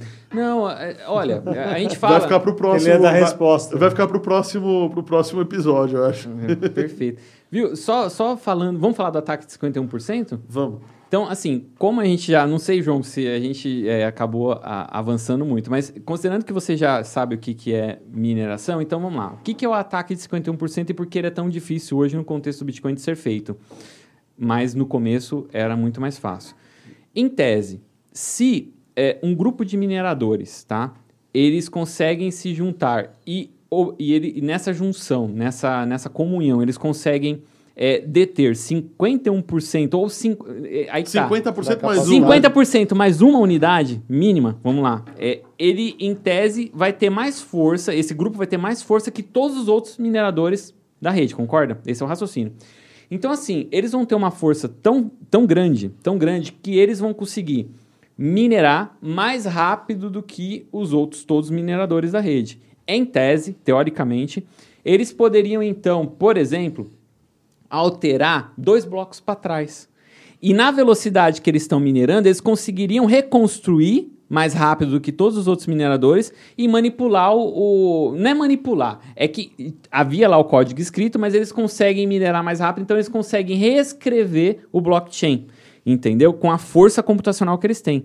Só que isso, em teoria, hoje é praticamente impossível um grupo conseguir 51% ou 50% mais 50% um. mais um de todos os computadores. De, de toda a força computacional, força computacional do mundo. Tá Por isso que quanto maior a força computacional, mais seguro o sistema fica, entendeu o raciocínio? E aí, é, aí talvez realmente é, esteja o valor do Bitcoin. tivesse é, mais diversificada a coisa. É. é que, tá na, na mão de mais gente. Eu, eu gosto então, de pensar num consenso assim, numa, numa ideia assim. Eu posso não confiar em ninguém, mas eu confio em todo mundo. Eu, eu, se você virar, no consenso. No, do consenso. Sim. Se você virar para mim e falar, ô André, você tá com e outra? um cocô de passarinho na não, testa. Imagina. Eu vou falar, ah, João, para de mentir. Aí, aí ele fala, aí o outro fala, o outro fala, o outro fala. E outra, então eu vou olhar duvido. no espelho pra ver se eu tenho cocô vamos, de passarinho na Vamos pensar com raciocínio prático. As pessoas fazem coisas erradas, muito, na maioria, 99,9% da, das vezes, com o objetivo de obter uma recompensa, tá? É, bandidos assaltam para obter recompensa. Cada um tem o seu valor, né? Tem o seu, exatamente. Um então, que rouba por um café e outro que rouba por... Exatamente. Então, o que acontece? É, qual seria o, o, a recompensa? Teria que ser muito valiosa, porque imagina, para você gastar, imagina a energia que vai gastar 51% de toda a, a força de computacional da rede. Então, a recompensa teria que ser maior do que esse gasto. Então, né, na hora que você faz essas contas, você vai ver que não, não, não faz sentido alguém tentar isso, entendeu? A não ser que tivesse é, que manipular uma, uma transação de bilhões, vamos dizer assim, porque seria tanta energia que eu acho que a gente chegaria na, na, na casa provavelmente de um bilhão aí, é, considerando todo o tamanho do sistema do hoje. Sistema. Entendeu, João? Mais é. ou menos isso daí. Um bilhão não. O Bitcoin está valendo um trilhão. É, enfim. Então... é, é, e quanto que está gastando de energia, quanto né? Tá para poder, a cada 10 fazer. minutos. Enfim, cada vez fica mais distante, teoricamente, de se colocar em prática esse famoso ataque de, de 50 mais um. E eu lembrei quando eu perdi o fio da meada lá, ah. o que a gente estava que a gente tava conversando. consegui. Era alguma coisa do lastro. Né? A gente fala, não, a gente estava falando, João, era da, da questão da, das moedas nacionais que os governos estão fazendo. Ah. E aí eu voltei, acabei voltando lá atrás, por quê? O Bitcoin ele foi criado justamente, que eu estava falando, para poder fazer contraponto à, à, emissão de moedas indiscriminada. Então, assim, os estados, é, embora o Bitcoin foi criado, agora é lógico, né? É, ele foi criado para fazer contraponto, então, a, a essas, é, essa irresponsabilidade, eu diria, do, dos estados, né? Do, do, dos governos né? Ao, ao, redor do mundo. Mas, por outro lado, como o código é aberto, evidentemente que é, e outra coisa também, a questão da privacidade, é, a ideia de, de, de, os usuários do sistema terem mais privacidade, fazerem livremente suas transações sem precisar de chancela do Estado, sem precisar entregar documentos, porque ninguém precisa é, apresentar RG para poder abrir uma conta é, no, no, no, Bitcoin e sacar, fazer a transação. Vai no banco sacar um milhão de reais ou depositar um milhão de reais para você. De onde veio o dinheiro? De onde veio esse dinheiro? Pra, é, exatamente. Hoje eu posso fazer uma transação se eu tivesse um bilhão de dólares sem dar explicação nenhuma através da rede do Bitcoin. Bitcoin tese, eu posso, e por uma baixa taxa. Então, é, o que acontece? Da mesma maneira que o Bitcoin foi criado com toda essa filosofia, vamos dizer assim, né, libertária, de, de, de liberdade do indivíduo, é lógico que os estados acabaram utilizando a mesma tecnologia para, é, essa tecnologia de livre-razão, né? É, para criar as suas moedas nacionais. Exemplo é o Pix, que a gente já tem aqui, que utiliza, de certa maneira, essa tecnologia do, do, do, do, livro Razão, né? que não, não deve, ao meu ver, ser chamado de blockchain, porque não é descentralizado, ele é centralizado. Centralizado. Então, os governos estão utilizando isso aí. E é lógico, vai criar controle. Por exemplo, um Pix, ao meu ver, ele cria muito controle. Porque. É... Afinal, o governo agora sabe realmente das, tudo que você faz. A, a pasta de dente. Passa lá você... primeiro para depois ir para o banco. Né? Controle total. Controle, Controle total. total. O que é assustador, né? É assustador. O, o Bitcoin ele vem justamente, acho que na, na, contramão dessa história de controle. Apesar dele ser rastreável e isso não foi uma ideia... Eu, eu entendo que não seja uma ideia ruim, porque você também pede certos crimes né, que, que aconteçam. É, você ter essa, essa em tese, essa meio, meio anonimidade aí, você per, te permite, te tira o poder do governo. E acho que é isso que deixa os governos tão preocupados, né? E aí nós temos um paradoxo, né, André? Na medida em que o Bitcoin ele vem e outras criptomoedas também, né? É, é, através tá dessa de tecnologia. Bitcoin, mas é, pode é, botar todas no bolo, a, né? a, a, embora elas venham trazer essa liberdade através de uma tecnologia, o fato é que, paradoxalmente, os estados também adotaram essa ou se basearam nessa tecnologia para criar sistemas mais controladores. E a única forma, ao meu ver, de fazer contraponto aos estados é através das próprias criptomoedas. Impressionante Bom, mas isso, então né? o Estado vai cada vez mais tentar controlar quem tem criptomoedas. Sem dúvida alguma. E até proibir. Mas de alguma forma eles vão e proibir. E até proibir. Né? Ou tributar. Como já tributa, é tributa caro. O Oséias é, é, é, é, um bom estudioso disso. A gente já teve como, até uma Como live. é que funciona isso daí?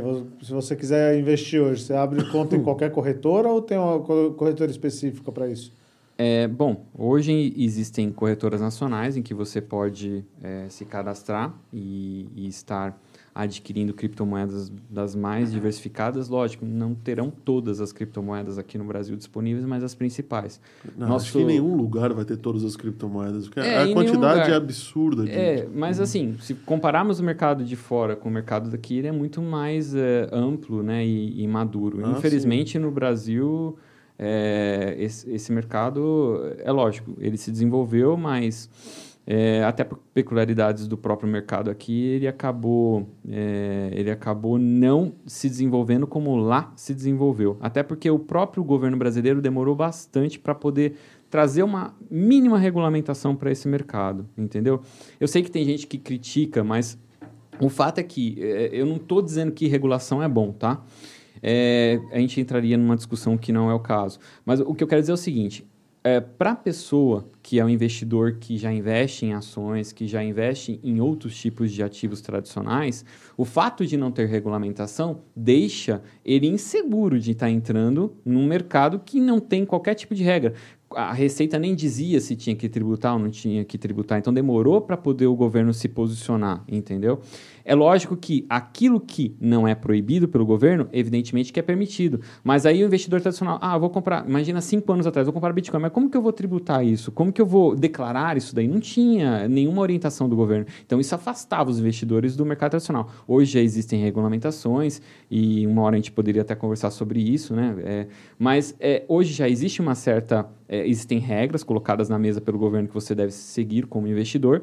Existem corretoras nacionais que já disponibilizam a negociação de diversos criptoativos. Então, o mercado já permite hoje no Brasil você adquirir. E lógico, você pode também é, perfeitamente adquirir criptoativos no exterior. Não é proibido para o investidor brasileiro fazer isso. É lógico que ele vai ter que sim declarar para a Receita todas as transações que ele tiver é, fazendo. Né? Existem limites, eu não lembro sinceramente agora de cabeça, mas é, você tem lá o, os limites. É, existe um certo, é, se eu não me engano, até 35 mil, mas eu, eu, não quero, eu não tenho certeza de cabeça, mas até um certo valor você não tem a necessidade de estar declarando mensalmente para a Receita, porque existe uma declaração mensal e existe a declaração Sim. que a gente coloca quanto eu tenho no, em 31 de dezembro no imposto de renda, como eu tenho que colocar o saldo Sim. em ações ou, ou, outras coisas, entendeu? Mas é, hoje é muito transparente, está tá muito claro as regras do jogo no mercado brasileiro, né? Isso aí. E aí, é, o Oséias a... conseguiu te convencer? Não, ainda não. Ainda não? Ainda não. é, quais são os riscos de, de, de perda do seu capital, por exemplo? As criptomoedas. Se você compra numa corretora, vai, digamos que bem estruturada. Tá. O, o risco é delas puxarem o computador da tomada e você ficar. É, Mas aí você vai reclamar com quem? Então, esse é um problema. Com o Papa. Outro paradoxo. João, esse é outro O para... governo não vai se meter, nem, nem, nem o Polícia Federal vai querer investigar o que aconteceu com o seu dinheiro. Não, você não, temos, não, depende. Não, nós não é- temos é, um novo paradoxo assim. aí. É importante a gente colocar uma, é uma coisa, assim. se me permitem. Da mesma maneira que o Bitcoin te traz a sensação real de liberdade, porque você consegue transacionar e manter os seus ativos, né, seus criptoativos de maneira independente, né, e, e, e até mesmo se você quiser a, a, a estar no anonimato, você consegue. É, o fato é que você só é, realmente detém os seus bitcoins na medida em que você tem a custódia deles. É como dinheiro espécie. Vamos fazer uma Sim. analogia com dinheiro espécie. Se eu deixo o dinheiro debaixo do meu colchão ou num cofre lá no, no, no meu guarda-roupa, né? É, eu estou com a custódia do dinheiro. A partir do momento que eu deposito num banco, a custódia, eu, do, banco. A custódia, a custódia do, do banco. banco. A mesma analogia são com os criptoativos. Agora, eu só vou fazer uma, uma correção, André, que é interessante. Ah, eu estou aqui com os meus bitcoins na minha carteira. Na verdade, por tudo que a gente já explicou, na verdade você não tem na sua carteira os seus bitcoins. Os bitcoins estão na nuvem, nessa nuvem que é essa rede de servidores. O que eu tenho na minha carteira é uma chave que me, me permite acessar esses bitcoins na nuvem. Entendeu? Então, o que eu tenho que guardar, na verdade, muito bem guardado, são as chaves privadas, entendeu? A, a, chave que me dá acesso aos bitcoins na rede. Então, tá, mas como é que você, você guarda isso no pendrive? Você pode guardar isso num pedaço de papel. Por que que acontece? É exatamente num pedaço de é, papel. Porque a chave, a, chave, a carteira é um, é um, é um código. exatamente. É um código. Eu posso anotar a caneta. código, ela também Qualquer um, exatamente. Quem tiver acesso à sua chave privada tem acesso aos respectivos Eu pensei que fosse como se fosse um certificado. Não, é, um, é uma. Um certificado eletrônico, É como, fosse, é como o endereço é um, do Bitcoin. Não, é uma senha que você É uma cria. senha. Na verdade, são duas, né? Você tem a chave pública e a privada. É, a pública é o número da tua carteira. Exatamente. Que é um código. Alfanumérico, é um código alfanumérico gigantesco, gigantesco, com letras maiúsculas, minúsculas e números. É isso, entendeu? É isso. É a chave E aí tem a senha que você cria que abre essa, essa, essa chave criptográfica, que é a, que é a chave privada.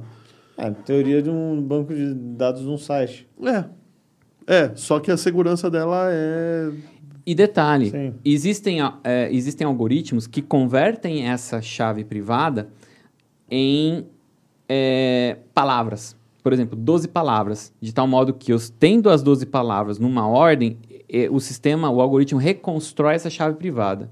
Isso facilita a decorar. Então, vamos supor, uma situação de apocalipse, vai, vamos colocar assim, o Brasil entrou em, em, guerra civil e eu preciso abandonar o país, mas eu tenho bitcoins e preciso levar, meus, levar né, entre aspas, os meus bitcoins para outro país. Basta eu decorar essas 12 é, palavras. Pode tirar onde você quiser. Tá na minha cabeça, só sobre tortura que eu vou falar, entendeu? Então, em tese, com essas, e aí com essas eh, palavras-chaves, né, que a gente chama de sementes é, ou seeds... Pega. Pega lá os negócios pra gente torturar ele. Deve ter bastante lá. Que nada. Tem pra caramba. Né? então aí o que acontece? Você, você consegue reconstruir a, a, a, sua carteira em qualquer outro sistema. Entendeu, João? Essa é a, a vantagem. Sim. Mas é, aí é questão de, de, de E você, você ver... precisa de uma corretora para isso? Dá para fazer diretamente no Tesouro, por exemplo? Não, quando você deixa, então, quando você. É o que o André falou. Então, quando você deixa seus bitcoins é, na corretora, você deixou sua chave privada lá com a corretora. Na verdade, tá no endereço a, dela. A, a, corretora cria uma carteira para você. na verdade, a custódia e o dinheiro é, é da corretora. Coisa, Igual um banco. Ela te dá uma licença para que você possa usar quando você isso. precisar. Isso. Olha, tem um exemplo bem clássico então, não, do que... não está sob sua posse, né? Então, você pode, se você tiver essa, esse quadro que você falou aí, se você for lá para fora, você não vai ter acesso. É, então, se você deixar numa corretora comum, que a gente chama de corretora centralizada, você não vai ter a custódia dos seus bitcoins. E aí é o risco, né? Existem trocentos é, problemas que já ocorreram ao longo da história do Bitcoin, de corretoras que simplesmente fecharam as portas e deixaram de é, pagar ou, ou, ou, devolver os Bitcoins do, dos investidores, né? E, é, é, porque eu, eu, vi muita história Sim. recente, nem muito longe, de gente que caiu em golpe de pirâmide. Tá cheio. Ah, não. Pirâmide é uma tá coisa cheio. que a gente precisa até explicar. Tá cheio. Então, eu queria entender como, como, é que o cara caiu nesse golpe. Bom, primeiro a pirâmide ela se, ela se, se beneficia do fato de que você não conhece bem como é que funciona o sistema. Você só sabe que Bitcoin dá dinheiro. E aí, de repente, vem uma pessoa falando assim: olha, eu te dou mais dinheiro do que o Bitcoin dá de dinheiro. Te dou 10% de rentabilidade sobre o Bitcoin. O cair, a né? ganância faz as pessoas João, caírem. Você sabe, pirâmide existe desde sempre, muito antes do Bitcoin. A única você coisa nunca que mandou mudou... e-mail para cinco pessoas? Exatamente. Lembra antigamente? Mande e-mail com seu endereço para cinco pessoas que cada um vai te mandar um é, real. Um real. É. Exatamente. Então a questão é que facilitou para as pirâmides que agora tem uma tecnologia mais avançada que facilitou. É a operacionalização desses criminosos, literalmente, né? Então, é, para eles virou uma maravilha, né? É, é muito cômodo para eles trabalhar com, com criptomoedas, né? E, e, eles trabalham justamente na ganância junto com a ignorância. Porque, vamos pensar uma coisa, a gente falou bastante de Bitcoin, eu queria falar sobre isso. Até agora, a gente não, não chegou a pensar em, em instrumentos do sistema financeiro que a gente usa no mundo fiat, né, que é o mundo, vai, o mundo normal, né, o dinheiro normal, e que em teoria ainda não foram não, estão sendo, mas ainda não foram tão bem desenvolvidos no mundo cripto. Não, não foi implantado ainda. Por exemplo, é, eu não tenho. Como é que eu vou ter poupança em criptomoeda? Porque o que é a poupança, na verdade? É um fundo de investimento que o, o você dá o seu dinheiro para o banco o banco pega esse dinheiro, vai fazer alguma coisa lá e te devolve um, um troco. Não, e você confia nesse você... sistema. Mas se o, o, o, você quer poupança para quê? Se você já está pondo num negócio que está supervalorizando. Não, ele está supervalorizando, mas eu não você mais você... bitcoins em cima daqueles que eu tenho.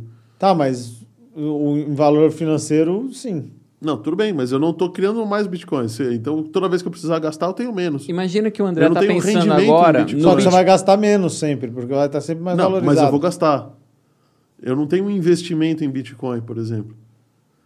Né? É, não consigo, não consigo não entender consegue. pensamento. Pensa no Bitcoin como uma moeda. Tá? Sim. É como isso que eu estou pensando. Ele está pensando como unidade, eu estou pensando como valor. É, pensando como uma moeda. Não pensa agora na cotação dele é, com relação a. Por é, exemplo. Com relação é ao porque, dólar ao real. É porque, na verdade, um Bitcoin ele não compra sempre essa caneta, um Bitcoin. Amanhã vai valer meio Bitcoin. Depois de amanhã, 0,4 na minha é. Só um parênteses, na minha opinião, quanto mais amadurecer o sistema, a tendência é a volatilidade do preço do Bitcoin é se estabilizar. Tá? Não estou dizendo que ele, ele vai deixar de subir ou que ele vai cair. A gente não sabe. Mas a questão é, essa oscilação mais violenta, né, ou mais brusca de preço, vai tende a, a, se, a diminuir cada vez mais, né? Esse é um, um, é um ponto. Minha opinião. É, mas, é, é a minha é, opinião também. É, Quanto mais gente usar, é meio que claro, assim, se você parar para pensar, Exatamente. até mesmo pelo a capacidade de, de, processamento, aquela coisa toda que você falou. É uma questão de lei de mercado mesmo, digamos assim, né? Então você tendo essa possibilidade, é lógico que o, o, o, valor vai se estabilizar. Se estabilizar, exatamente. Como todas as moedas todo, nacionais já, já, já é assim, é lógico. O real oscila frente ao dólar, é, às vezes também é, de maneira forte, como tem agora o real se desvalorizado bastante frente ao dólar. Mas eu quero dizer, não vai ser como é o Bitcoin hoje, de variar às vezes 10, 20% em um dia, como acontece. Então, assim, vai, vai diminuir a volatilidade. E aí a gente passa a pensar no futuro é, mais adiante como uma moeda mais estável e uma moeda, você como investidor tendo essa moeda, eu estou posicionado em Bitcoin e comecei até a pensar no meu patrimônio em Bitcoins. Ou seja, eu não, é, existem investidores que estão é, baseados em real, fazem suas contas em real. Existem investidores que estão dolarizados. E aí, vamos dizer assim, é. criando uma palavra, né? Bitcoinizados, vou colocar assim. É, na verdade, Entendeu? você está meio que fazendo uma analogia como, como Aconteceu anos atrás, quando eles fizeram a conversão do, do real, do, do, do da URV do ORV. Real, né? Sim. Que começaram a se pensar em URV Comunidade sempre. de valor. Comunidade de valor. Que é, uma da, é um dos atributos da moeda, inclusive, né? É, é, é, a, a, moeda, uma das, dos atributos dela, é ela passar a ser uma unidade de valor. Que nem o André falou, ah, estavam vendendo apartamento por Bitcoin. Então, assim, num futuro distante, sendo o Bitcoin um sucesso, né, e as outras criptomoedas, a tendência seria o mundo todo começar a ter cada vez mais oferta, inclusive de tudo, em Bitcoin. E ele se tornar uma unidade de valor. Não, então, é, não então, se basear mais nesse, em dólar. Né? Nesse caso, exato, ele exato. continua se valorizando, só que menos. Exato, né? cada a, vez. O, gradiente ele continua subindo. Por quê? Porque a dificuldade de mineração Com menos vai subindo. volatilidade. É. Porque a é, a, a, utilização vai sempre continuar subindo, porque vai ter até o mundo inteiro está usando isso, pensando que o Bitcoin vai ser um sucesso, vai demorar muito. É, então, o valor sempre vai continuar subindo, só que não oscilando é, e nem subindo Eu diria que ele já é um sucesso, sobe. mas não foi adotado massivamente ainda, né? isso, né? Digamos isso daí. É. Mas está sendo. Está sendo, tá, cada tá vez sendo. mais.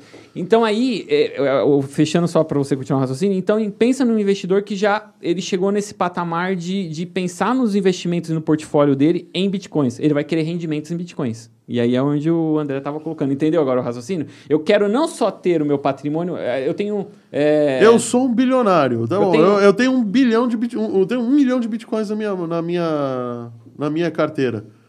Pô, mas se eu começar a gastar os meus bitcoins hoje, daqui 100 anos, daqui vai, 20 anos, ele vai estar tá valendo o que vale dois, então eu não posso gastar. Pensando em Bitcoin. Pensando em Bitcoin. Comunidade tá? de valor. Comunidade de valor. Então, pensando que o, o mundo já virou todo cripto, tá? Tá bom. Então, que, como, é que eu vou, como é que eu vou investir? Como é que eu vou fazer um investimento com que esse investimento seja seguro? Eu já tenho a resposta. Mas é, isso está sendo construído hoje, tá? Isso está sendo construído, inclusive, com a ajuda do, dos contratos inteligentes. Sim. Então é assim que eu consigo garantir. Mas em Bitcoin ainda você não tem esse, esses instrumentos. É isso que eu estou querendo dizer. E tá. acho que eu perdi a minha linha de raciocínio legal agora. Não, tá... não vamos lá. O que acontece? É, há uma tendência, tá? É, isso que eu falei já é realidade na cabeça de muitos investidores. Eu vejo isso, entendeu? Muitos investidores já estão pensando nos, nos é, eles entraram de cabeça no mundo tá. cripto. Existe até e eles, e empresas eles, que, que hoje hum, fazem poupança em cripto. É, né? As pessoas estão já. Esses investidores, imagina o seguinte, João, eles estão pensando em ganhar bitcoins, em, em, aumentar a sua posição em bitcoins. Eles não Além da mineração. Eles tá? não estão satisfeitos em holdar, em, em, segurar os bitcoins dele numa carteira lá parada, embaixo do colchão, vamos dizer assim.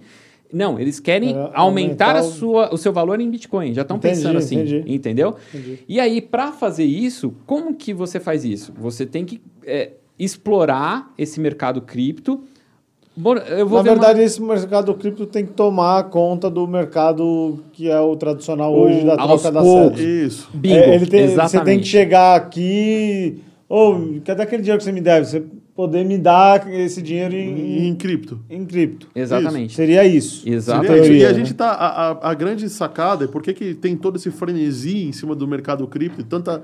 tanta energia gasta, não só energia elétrica, né? Tanto, Agora eu consegui entender recursos. bem com a explicação dele, que, que, que você está pensando. Então está surgindo né, agora um mercado é, que chamou-se de DeFi, que é DE-FI, que seria Decentralized, eh, Decentralized Finanças, Finance, né? Finanças descentralizadas. Finanças descentralizadas.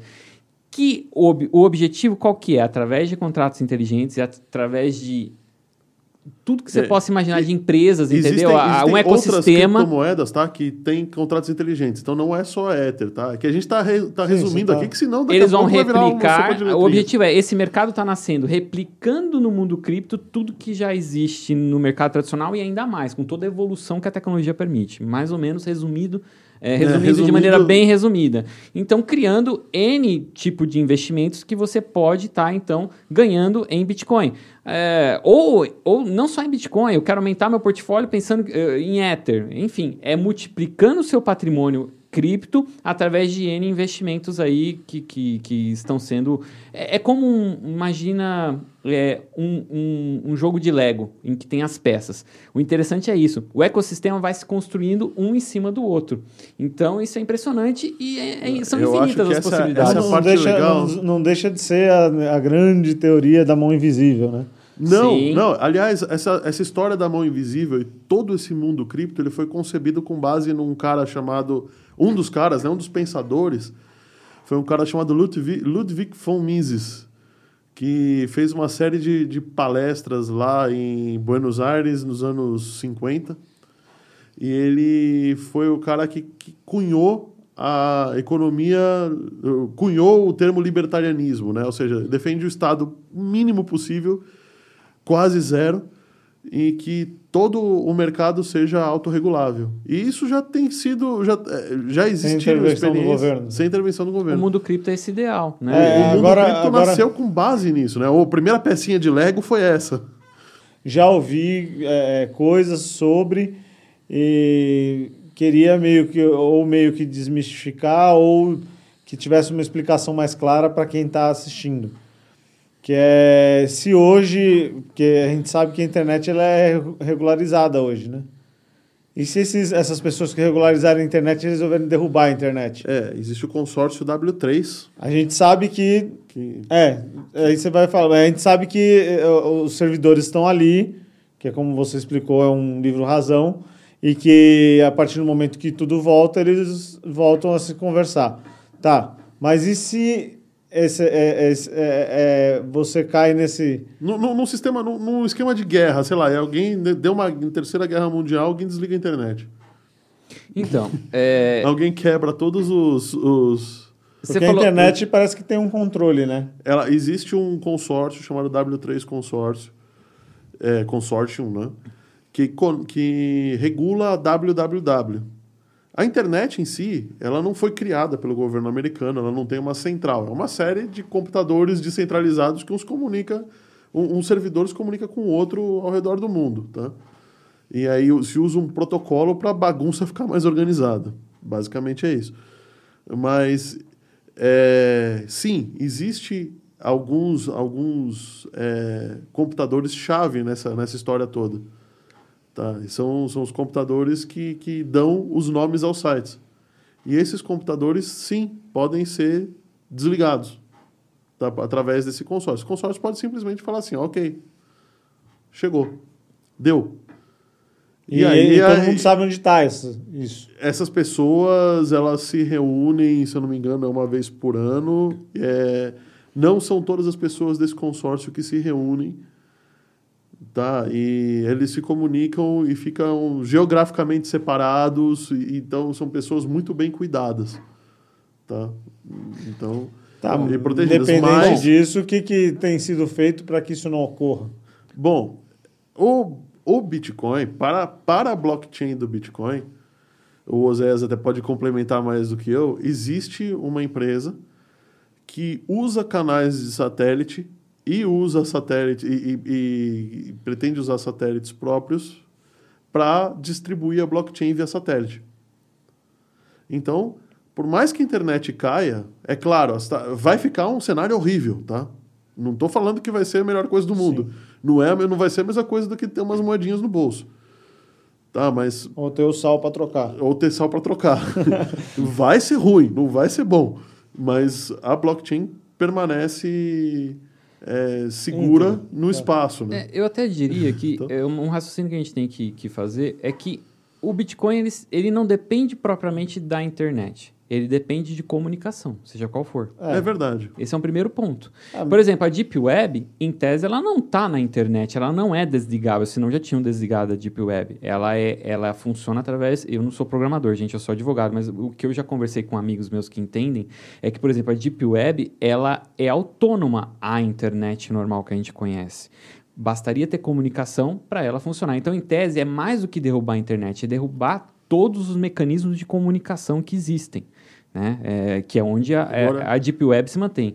Mas vamos supor que até os meios de comunicação normais esse, na Terra, né, vamos dizer assim, uhum. Pararam de funcionar. Aí é onde chega essa questão aí de que existem já alguns satélites, né? Uma empresa que quer oferecer gratuitamente, bastaria você ter um aparelho para acessar esse satélite, esse satélite tem uma cópia completa do, do, do, do blockchain. do, blockchain. do Bitcoin.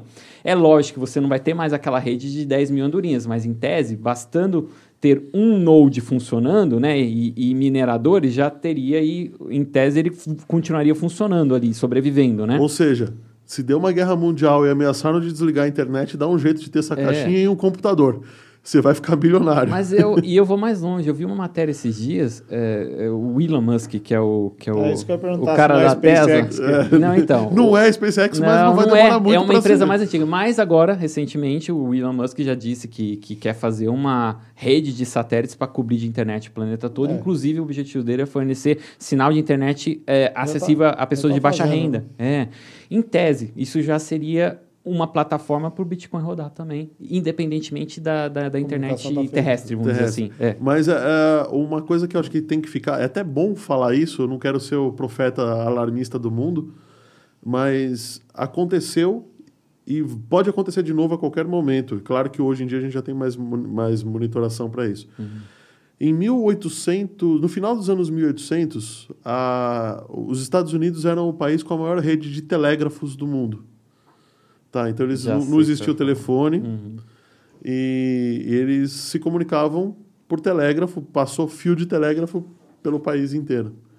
Acontece que deu um vento solar, tempestade solar, uma tempestade solar nesse ano, é, fora dos padrões e o escudo eletromagnético da Terra não segurou essa tempestade solar. E ela não queimou só a rede de telégrafos ela queimou todo o dispositivo eletro, elétrico que existia na época. E ela destruiu tudo. Tá? E, e a gente tá, e hoje em dia, com toda a informação, bom, a gente tem, é, tem celular, tem, tem relógio eletrônico, é, tudo é guardado hoje, to, toda a nossa vida é guardada dentro de, de dispositivos Sim. eletrônicos. E basta esse Nós estamos falando de um apocalipse, né? Uma sociedade que nem a nossa, aconteceu um negócio desse hoje. Um desse. Então queimam.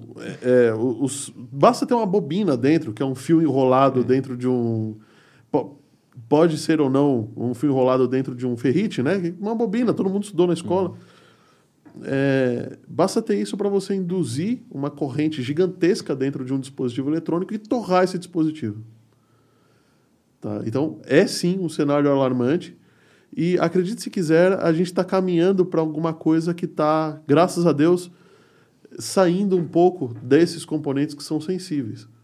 Mas ainda assim, é, vai demorar muitos e muitos anos para o planeta ficar imune a esses ventos solares, inclusive os satélites. É, exatamente. Tá, então... Bom, mas é, aí a gente já entra assim, mas nos planos é... apocalípticos, praticamente. São... O Bitcoin precisaria de um cenário apocalíptico para deixar de funcionar. É precisaria de, tá ou seja, cenários em que o Bitcoin... É, você não vai nem usar o Bitcoin.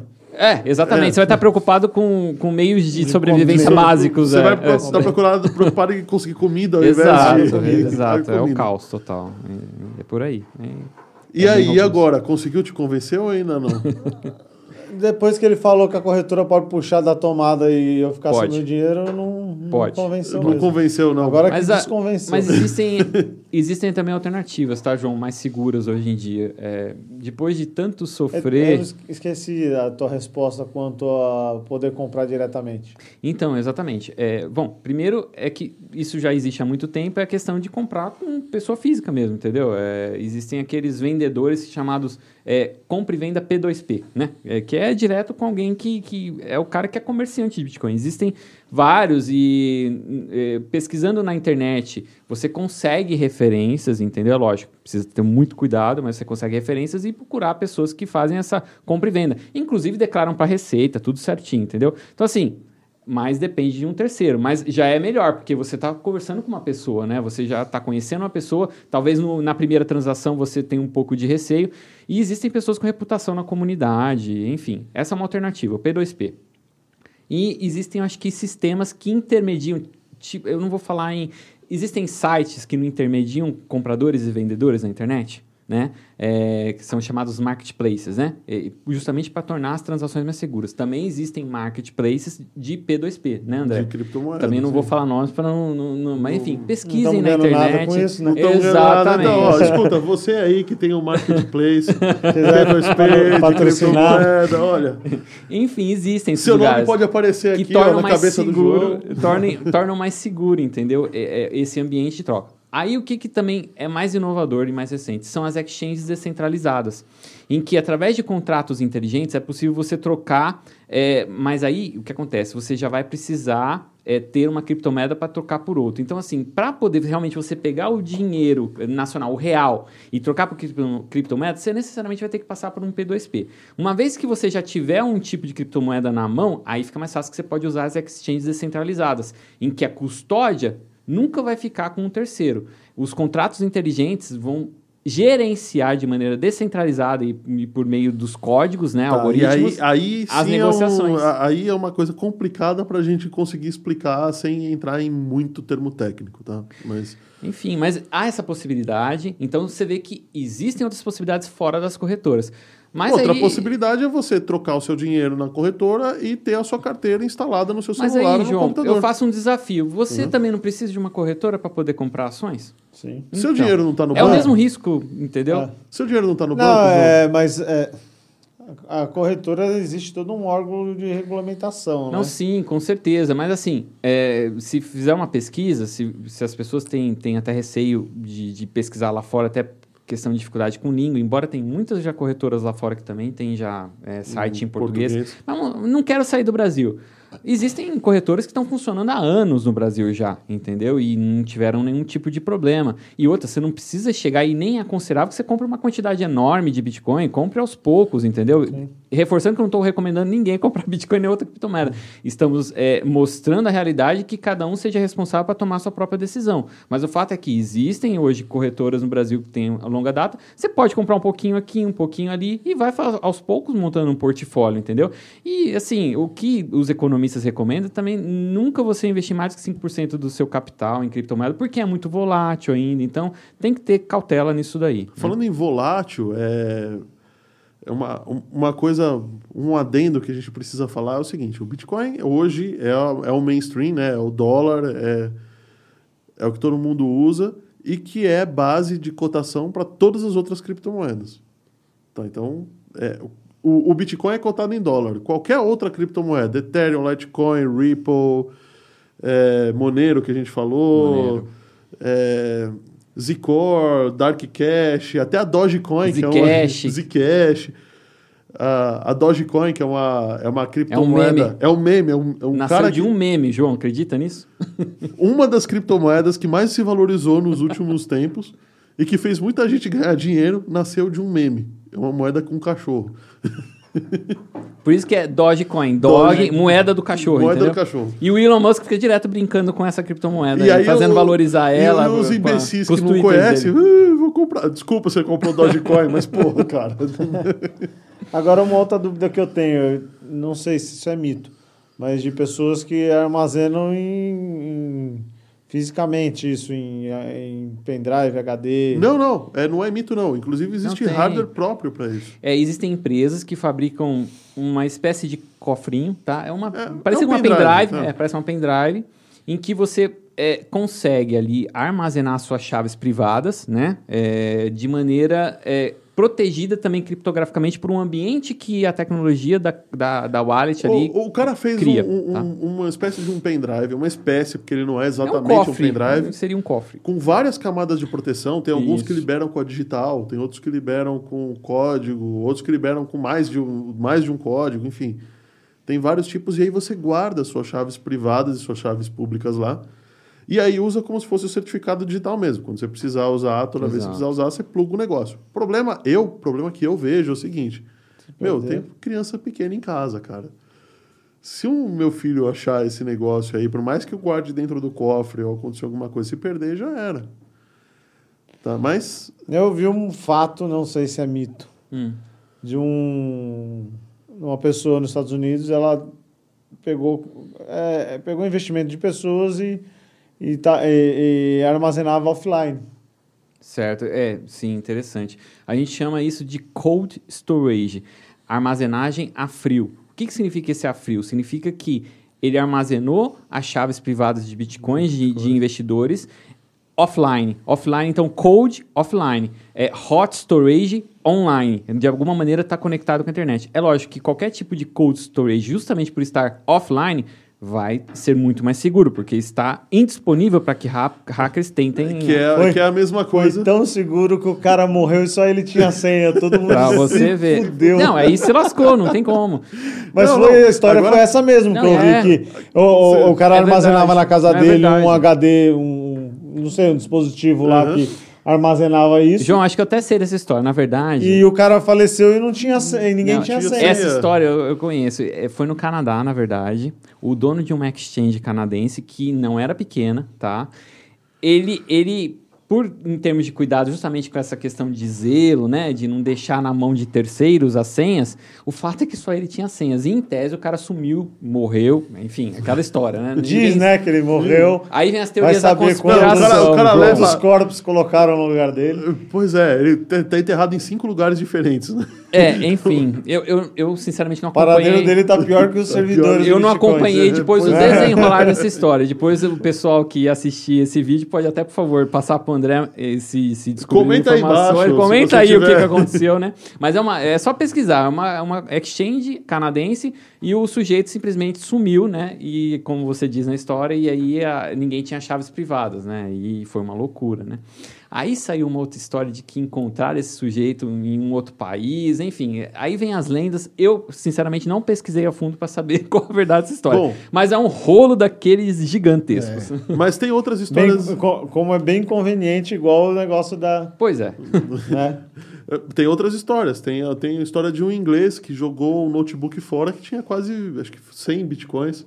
Tem, é um E HD que tá é um no- HD Tem um HD no lixão de Londres, tá? É, que tem as chaves privadas, se eu não me engano, para 10 mil bitcoins. 10, isso, 10 mil bitcoins. 10 mil bitcoins. E ele chegou a- a- até a, a- oferecer para a Prefeitura de Londres para permitir que ele procurasse nesse lixão esse HD, né? E, e se encontrasse, vai saber se o HD estaria Ele intacto em- ainda em com, com os bits né? lá que, que, que permitiriam ler ou, ou restaurar essa chave privada, né? E aí ele ofereceu uma recompensa absurda para a Prefeitura de Londres e a Prefeitura de Londres não permitiu que ele garimpasse lá no lixão para poder encontrar esse HD. Ele jogou Mas- sem querer o HD, entendeu? Ele falou que confundiu com outro HD que ele tinha e ele deveria ter jogado o outro e jogou o que tinha a chave privada dos bitcoins que ele minerou na época que dava para minerar com um computador bastante, entendeu? É, 10 Tem- mil então- tem uma história legal dessa daí na. Não sei se vocês assistem aquele seriado Big Bang, Aham. que mostra um capítulo inteiro deles correndo atrás de um pendrive que há 10 anos eles tinham minerado. Nossa, eu não assisti. Não, eles ficam o Deve capítulo inteiro procurando.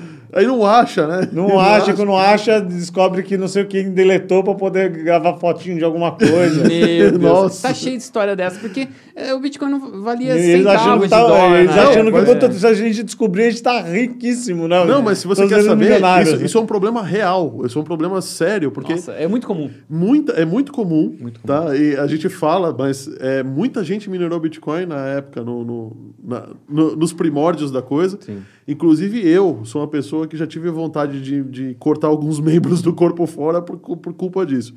Que eu conheço o Bitcoin desde 2010. E eu, não, eu fui um dos que não acreditou e não minerei. Tá? Então, eu ouvi falar também de Bitcoin por volta de 2012, mais ou menos. Então, mas sabe, você fala, meu Deus, isso daí é... é isso daí não vai dar certo. Não vai né? dar certo. É, Todas enfim, as vezes que eu falei que isso não vai dar é certo, esse? deu certo. Então... É, em teoria, o que é a mineração? Você põe a máquina lá para fazer o quê? Aquela prova matemática. Aquela prova matemática. É, através tá, da força. É que você ativa esse ah, software? Não, é um software. Você tem que baixar a carteira do Bitcoin, né? Você baixa a carteira do Bitcoin, você tem que gerar um full node, porque um minerador ele tem que ter a cópia completa do, do, do, do, do que acho livro que tá razão em torno de, de 6 ou 8 gigas, né, hoje em dia. Hoje em dia tá 300 gigas. 300 gigas? O blockchain. mais ou menos 300 gigas pelo que eu vi. Tô, tá vendo como eu tô desatualizado? 300 gigas, 300 cara. 300 gigas tão grande que já tá. É, e vai aumentando cada vez mais. Então, até nisso isso já precisa de um computador bom para baixar tudo isso. Imagina quanto tempo. Eu acredito que demora dias para você baixar um, baixar um, um, um livro razão. Então, o que acontece? Aí você, é, como era... É, baixa a força computacional direcionada para a rede, então com um computadorzinho simples já era o suficiente para você conseguir de vez em quando minerar um bloco, entendeu? Sozinho mesmo. Sim. Então, esse sujeito mesmo lá de Londres, ele conseguiu minerar 10 mil bitcoins com um computador comum, um PC, de, de que todo mundo tinha em casa. Deixava ligado lá. Né? Deixava noite, ligado né? e minerava. Tá, em teoria, você acha esse software na internet? Não, sim, ele está disponível, justamente por ser um código open source no, no, no, site. Fala aí o site que ele põe depois na edição embaixo. Qual que é mesmo o site oficial do Bitcoin? Eu, eu acho que é bitcoin.org. Bitcoin.org, né? tem o bitcoin.blockchain.info blockchain.info uhum. e o bitcoin.org. Bom, a gente vai colocar depois o. O André pesquisa de, e coloca, eu, eu de cabeça. Vai estar tá embaixo da tela aí e na descrição, na descrição. embaixo do vídeo também. Sim. Enfim, mas você imagina. Pra quem estiver assistindo. É, eu, eu, aconselho alguém, talvez por curiosidade, de baixar, seria mais para exercer a função de validador e ser um full node. Quanto mais full node no Bitcoin, melhor. Mas minerar uh, realmente é inviável. Mas existe também, é, pensando nisso, né? Minerar uma, uma atividade tão difícil. Mas não tem uma chancezinha remota, assim, de minerar ah, tem. qualquer Olha, coisinha? Um em bilhões. Tem qualquer coisinha, nenhum. Não, ou você do, ganha 6,25 ou você não ganha nada. É, ou se não, ah, você. Ou, ou você ganha o pote todo ou nada. Ou você acorda de entrar, entre em acordo pool, né? com, a, com o pool e, e divide e recebe uma fraçãozinha aí quando alguém uma fraçãozinha. É.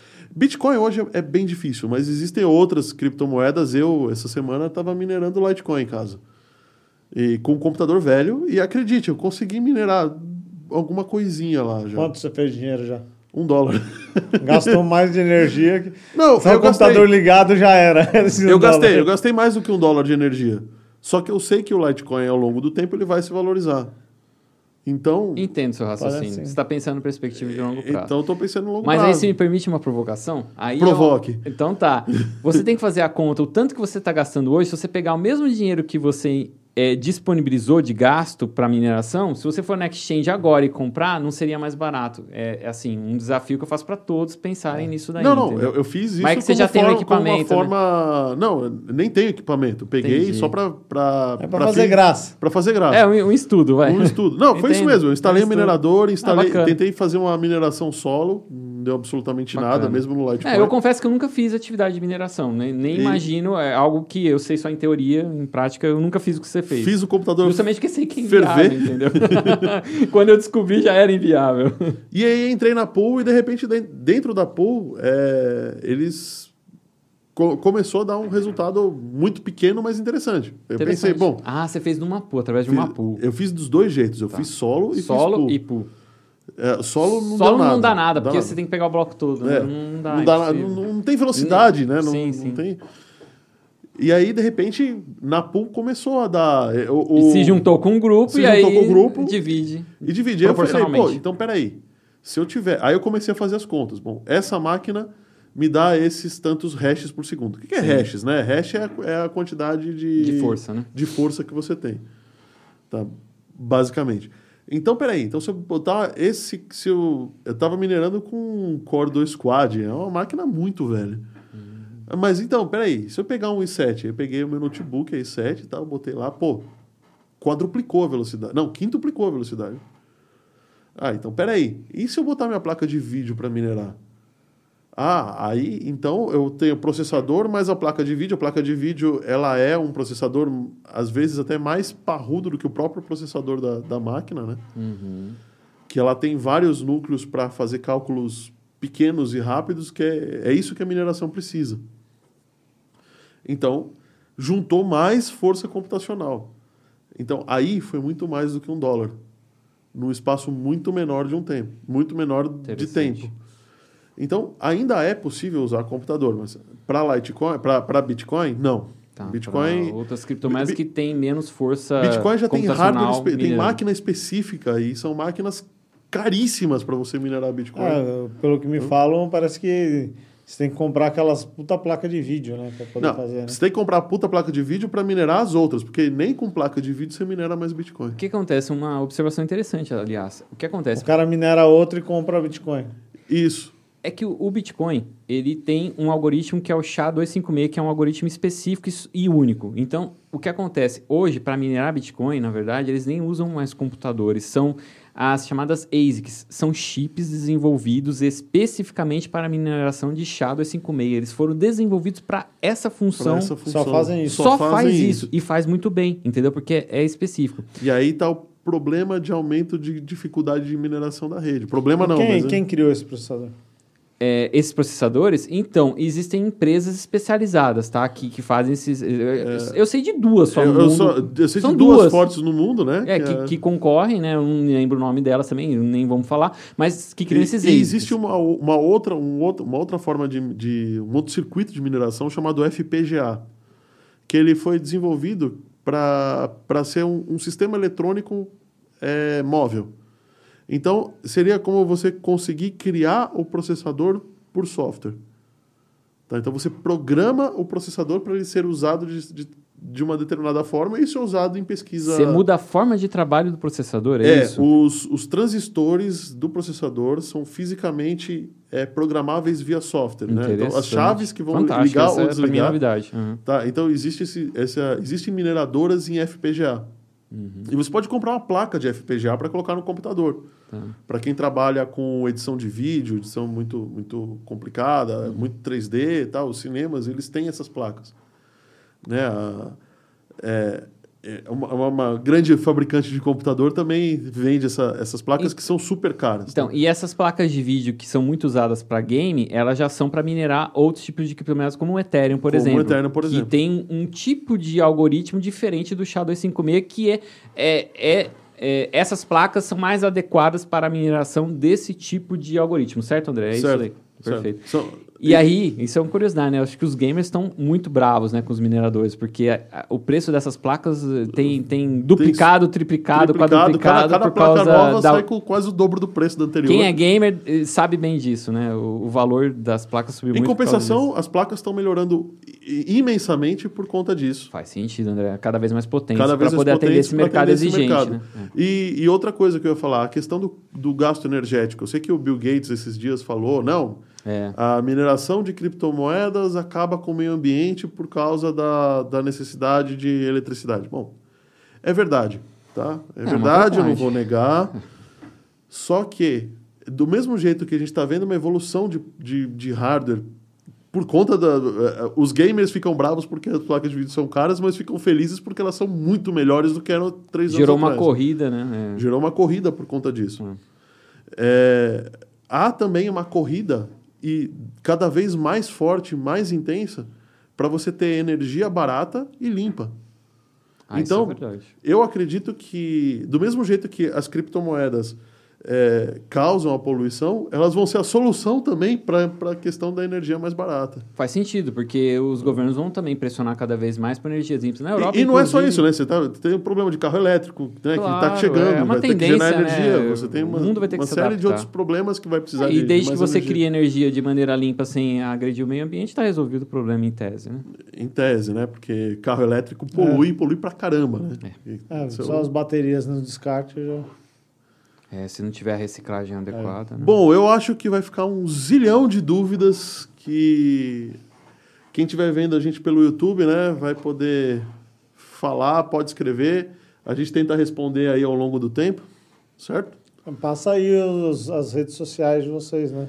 É, o meu, meu Instagram, que é a minha principal rede social hoje, é dono.da.casa, arroba dono da casa. Eu normalmente faço as coisas em casa, então você vai me ver lá de camiseta, de bermuda, com as crianças no colo e falando sobre criptomoedas, investimentos e uma, a grande paixão da minha vida, que é inovação e tecnologia. Eu vou passar também a, a rede social Instagram, é Oséias Parra. Então é O-Z-E-I-A-S, Parra é P de pato, A-R-R-A. Oséias Parra, eu estou lá no Instagram, quem precisar. É, estou à disposição para esclarecer dúvidas e poder ajudar na medida do possível. Inclusive com questões jurídicas, que é a minha área específica. é uma coisa que a gente pode falar é que o, o Oséias, ele manja muito, a gente discute há muito tempo, né, Oséias? Sim, Já, bastante, essa... anos, né? Fica, é, é, eu quis ter o João aqui com, com a gente, enchei bastante o saco bom, dele, porque... Bom. Porque a gente ele discute instigou, muito, é, né? Ele Fica, a... Ia ficar um negócio muito, muito fechado já de, de nível, então ele trouxe o é bom, debate. É bom pro... trazer alguém que não manja porcaria nenhuma, porque. Não, mas é muito pelo né? contrário. Você, você levantou o negócio. Levantou o negócio várias aqui. questões aí que eu percebi que você conhece um pouco aí já. Ele não você... conhece, ele não é tão bobinho assim, não. não. Né? ah, eu sou de ler, ler manchete. É, leitor desse, de manchete. assunto, leitor de manchete. Tá Exatamente. Certo. Mas o que, então, que você tá. acha, João? Pelo menos você acha que agora, esclareceu a mais. Esclareceu, mas... mas... ainda não tirou meus medos, meus Entendo. receios. Uhum. Uhum. Eu acho que ainda existem muitas formas de, de, de investimento hoje que ainda vão perdurar por um bom tempo e também formas bem seguras. Se você parar para pensar, até o ouro mesmo hoje em dia é seguro para você manter uma reserva de emergência. Sim, e vai continuar com essa função. E para que correr para uma coisa que ainda está é. naquela você não e, sabe, e, né? E vamos pensar tá, no, tá, no tá, nível do apocalipse. Queira ou não queira, tá bem especulativo ainda. Uma coisa que oscila de Sim, 50, sem dúvida, 50 dúvida, mil reais um dia. Sem dúvida. É, é, é especulação. É muita especulação, muito especulativo, sim. com certeza. Então, a parte boa eu não, você... não gosto de participar dessa. Não se sente partes... confortável, né? Com, com essa não, volatilidade. É. compreensível. Eu até sinto confortável com outros tipos de vo, vo, vo, volatilidade. Isso. É, no mercado financeiro em ações, mas é, numa coisa que eu ainda não sinto é, firmeza, porque você pensar em ações, você sabe que tem toda uma regulamentação, a empresa tem que apresentar o balanço dela perfeito, senão não, entendeu? Periodicamente. Sim. Então isso daí te dá uma, uma certa segurança, porque tem muita gente ali fazendo auditoria disso. Você não está auditoria sobre máquinas, entendeu? Que você também nem sabe se eu, pelo menos, não tenho conhecimento técnico, que nem vocês têm. Às vezes vocês estão mais confortáveis porque você tem muito sim, mais conhecimento, ah, olha, conhecimento o, técnico do que essa, eu. Aliás, é uma regra de ouro né, do mercado de, de investimento, né? Você só investir naquilo que você, você conhece. Sim. Conhece. É, é, isso é uma recomendação. Para quem dúvida. for entrar no mercado. Mas eu não digo ouro, que ah, eu não posso, daqui a dois, três meses, mudar essa ideia e começar. Claro. Não, mas o que vai fazer você nisso. mudar dessa ideia ou confirmar a ideia que você tem agora é justamente conhecer mais. Sim. Sim. E acho que o, o propósito desse bate-papo. Isso ajudou bastante. É, ajudou bastante. É conhecer Muitas mais. Né? Coisas... Tem coisas boas, tem coisas ruins, o mercado está sendo explorado. Você assim, tem que tá... entender o risco que você está entrando. Sem tem que entender o risco. Sem dúvida, importantíssimo. E o André ajudou então... nisso daí, com certeza. então, galera, acho que é isso. Obrigado por ter assistido, obrigado pela sua paciência. A gente espera mesmo que vocês tenham dúvidas, então entre em contato é, conosco no nosso, no nosso Instagram. Sim. Fica à vontade também para poder, se você estiver vendo a gente pelo YouTube, fica à vontade para poder deixar os seus comentários aí e eles serão lidos, se não forem respondidos dentro de um podcast, serão respondidos no, no YouTube, beleza? Valeu, gente, até o próximo.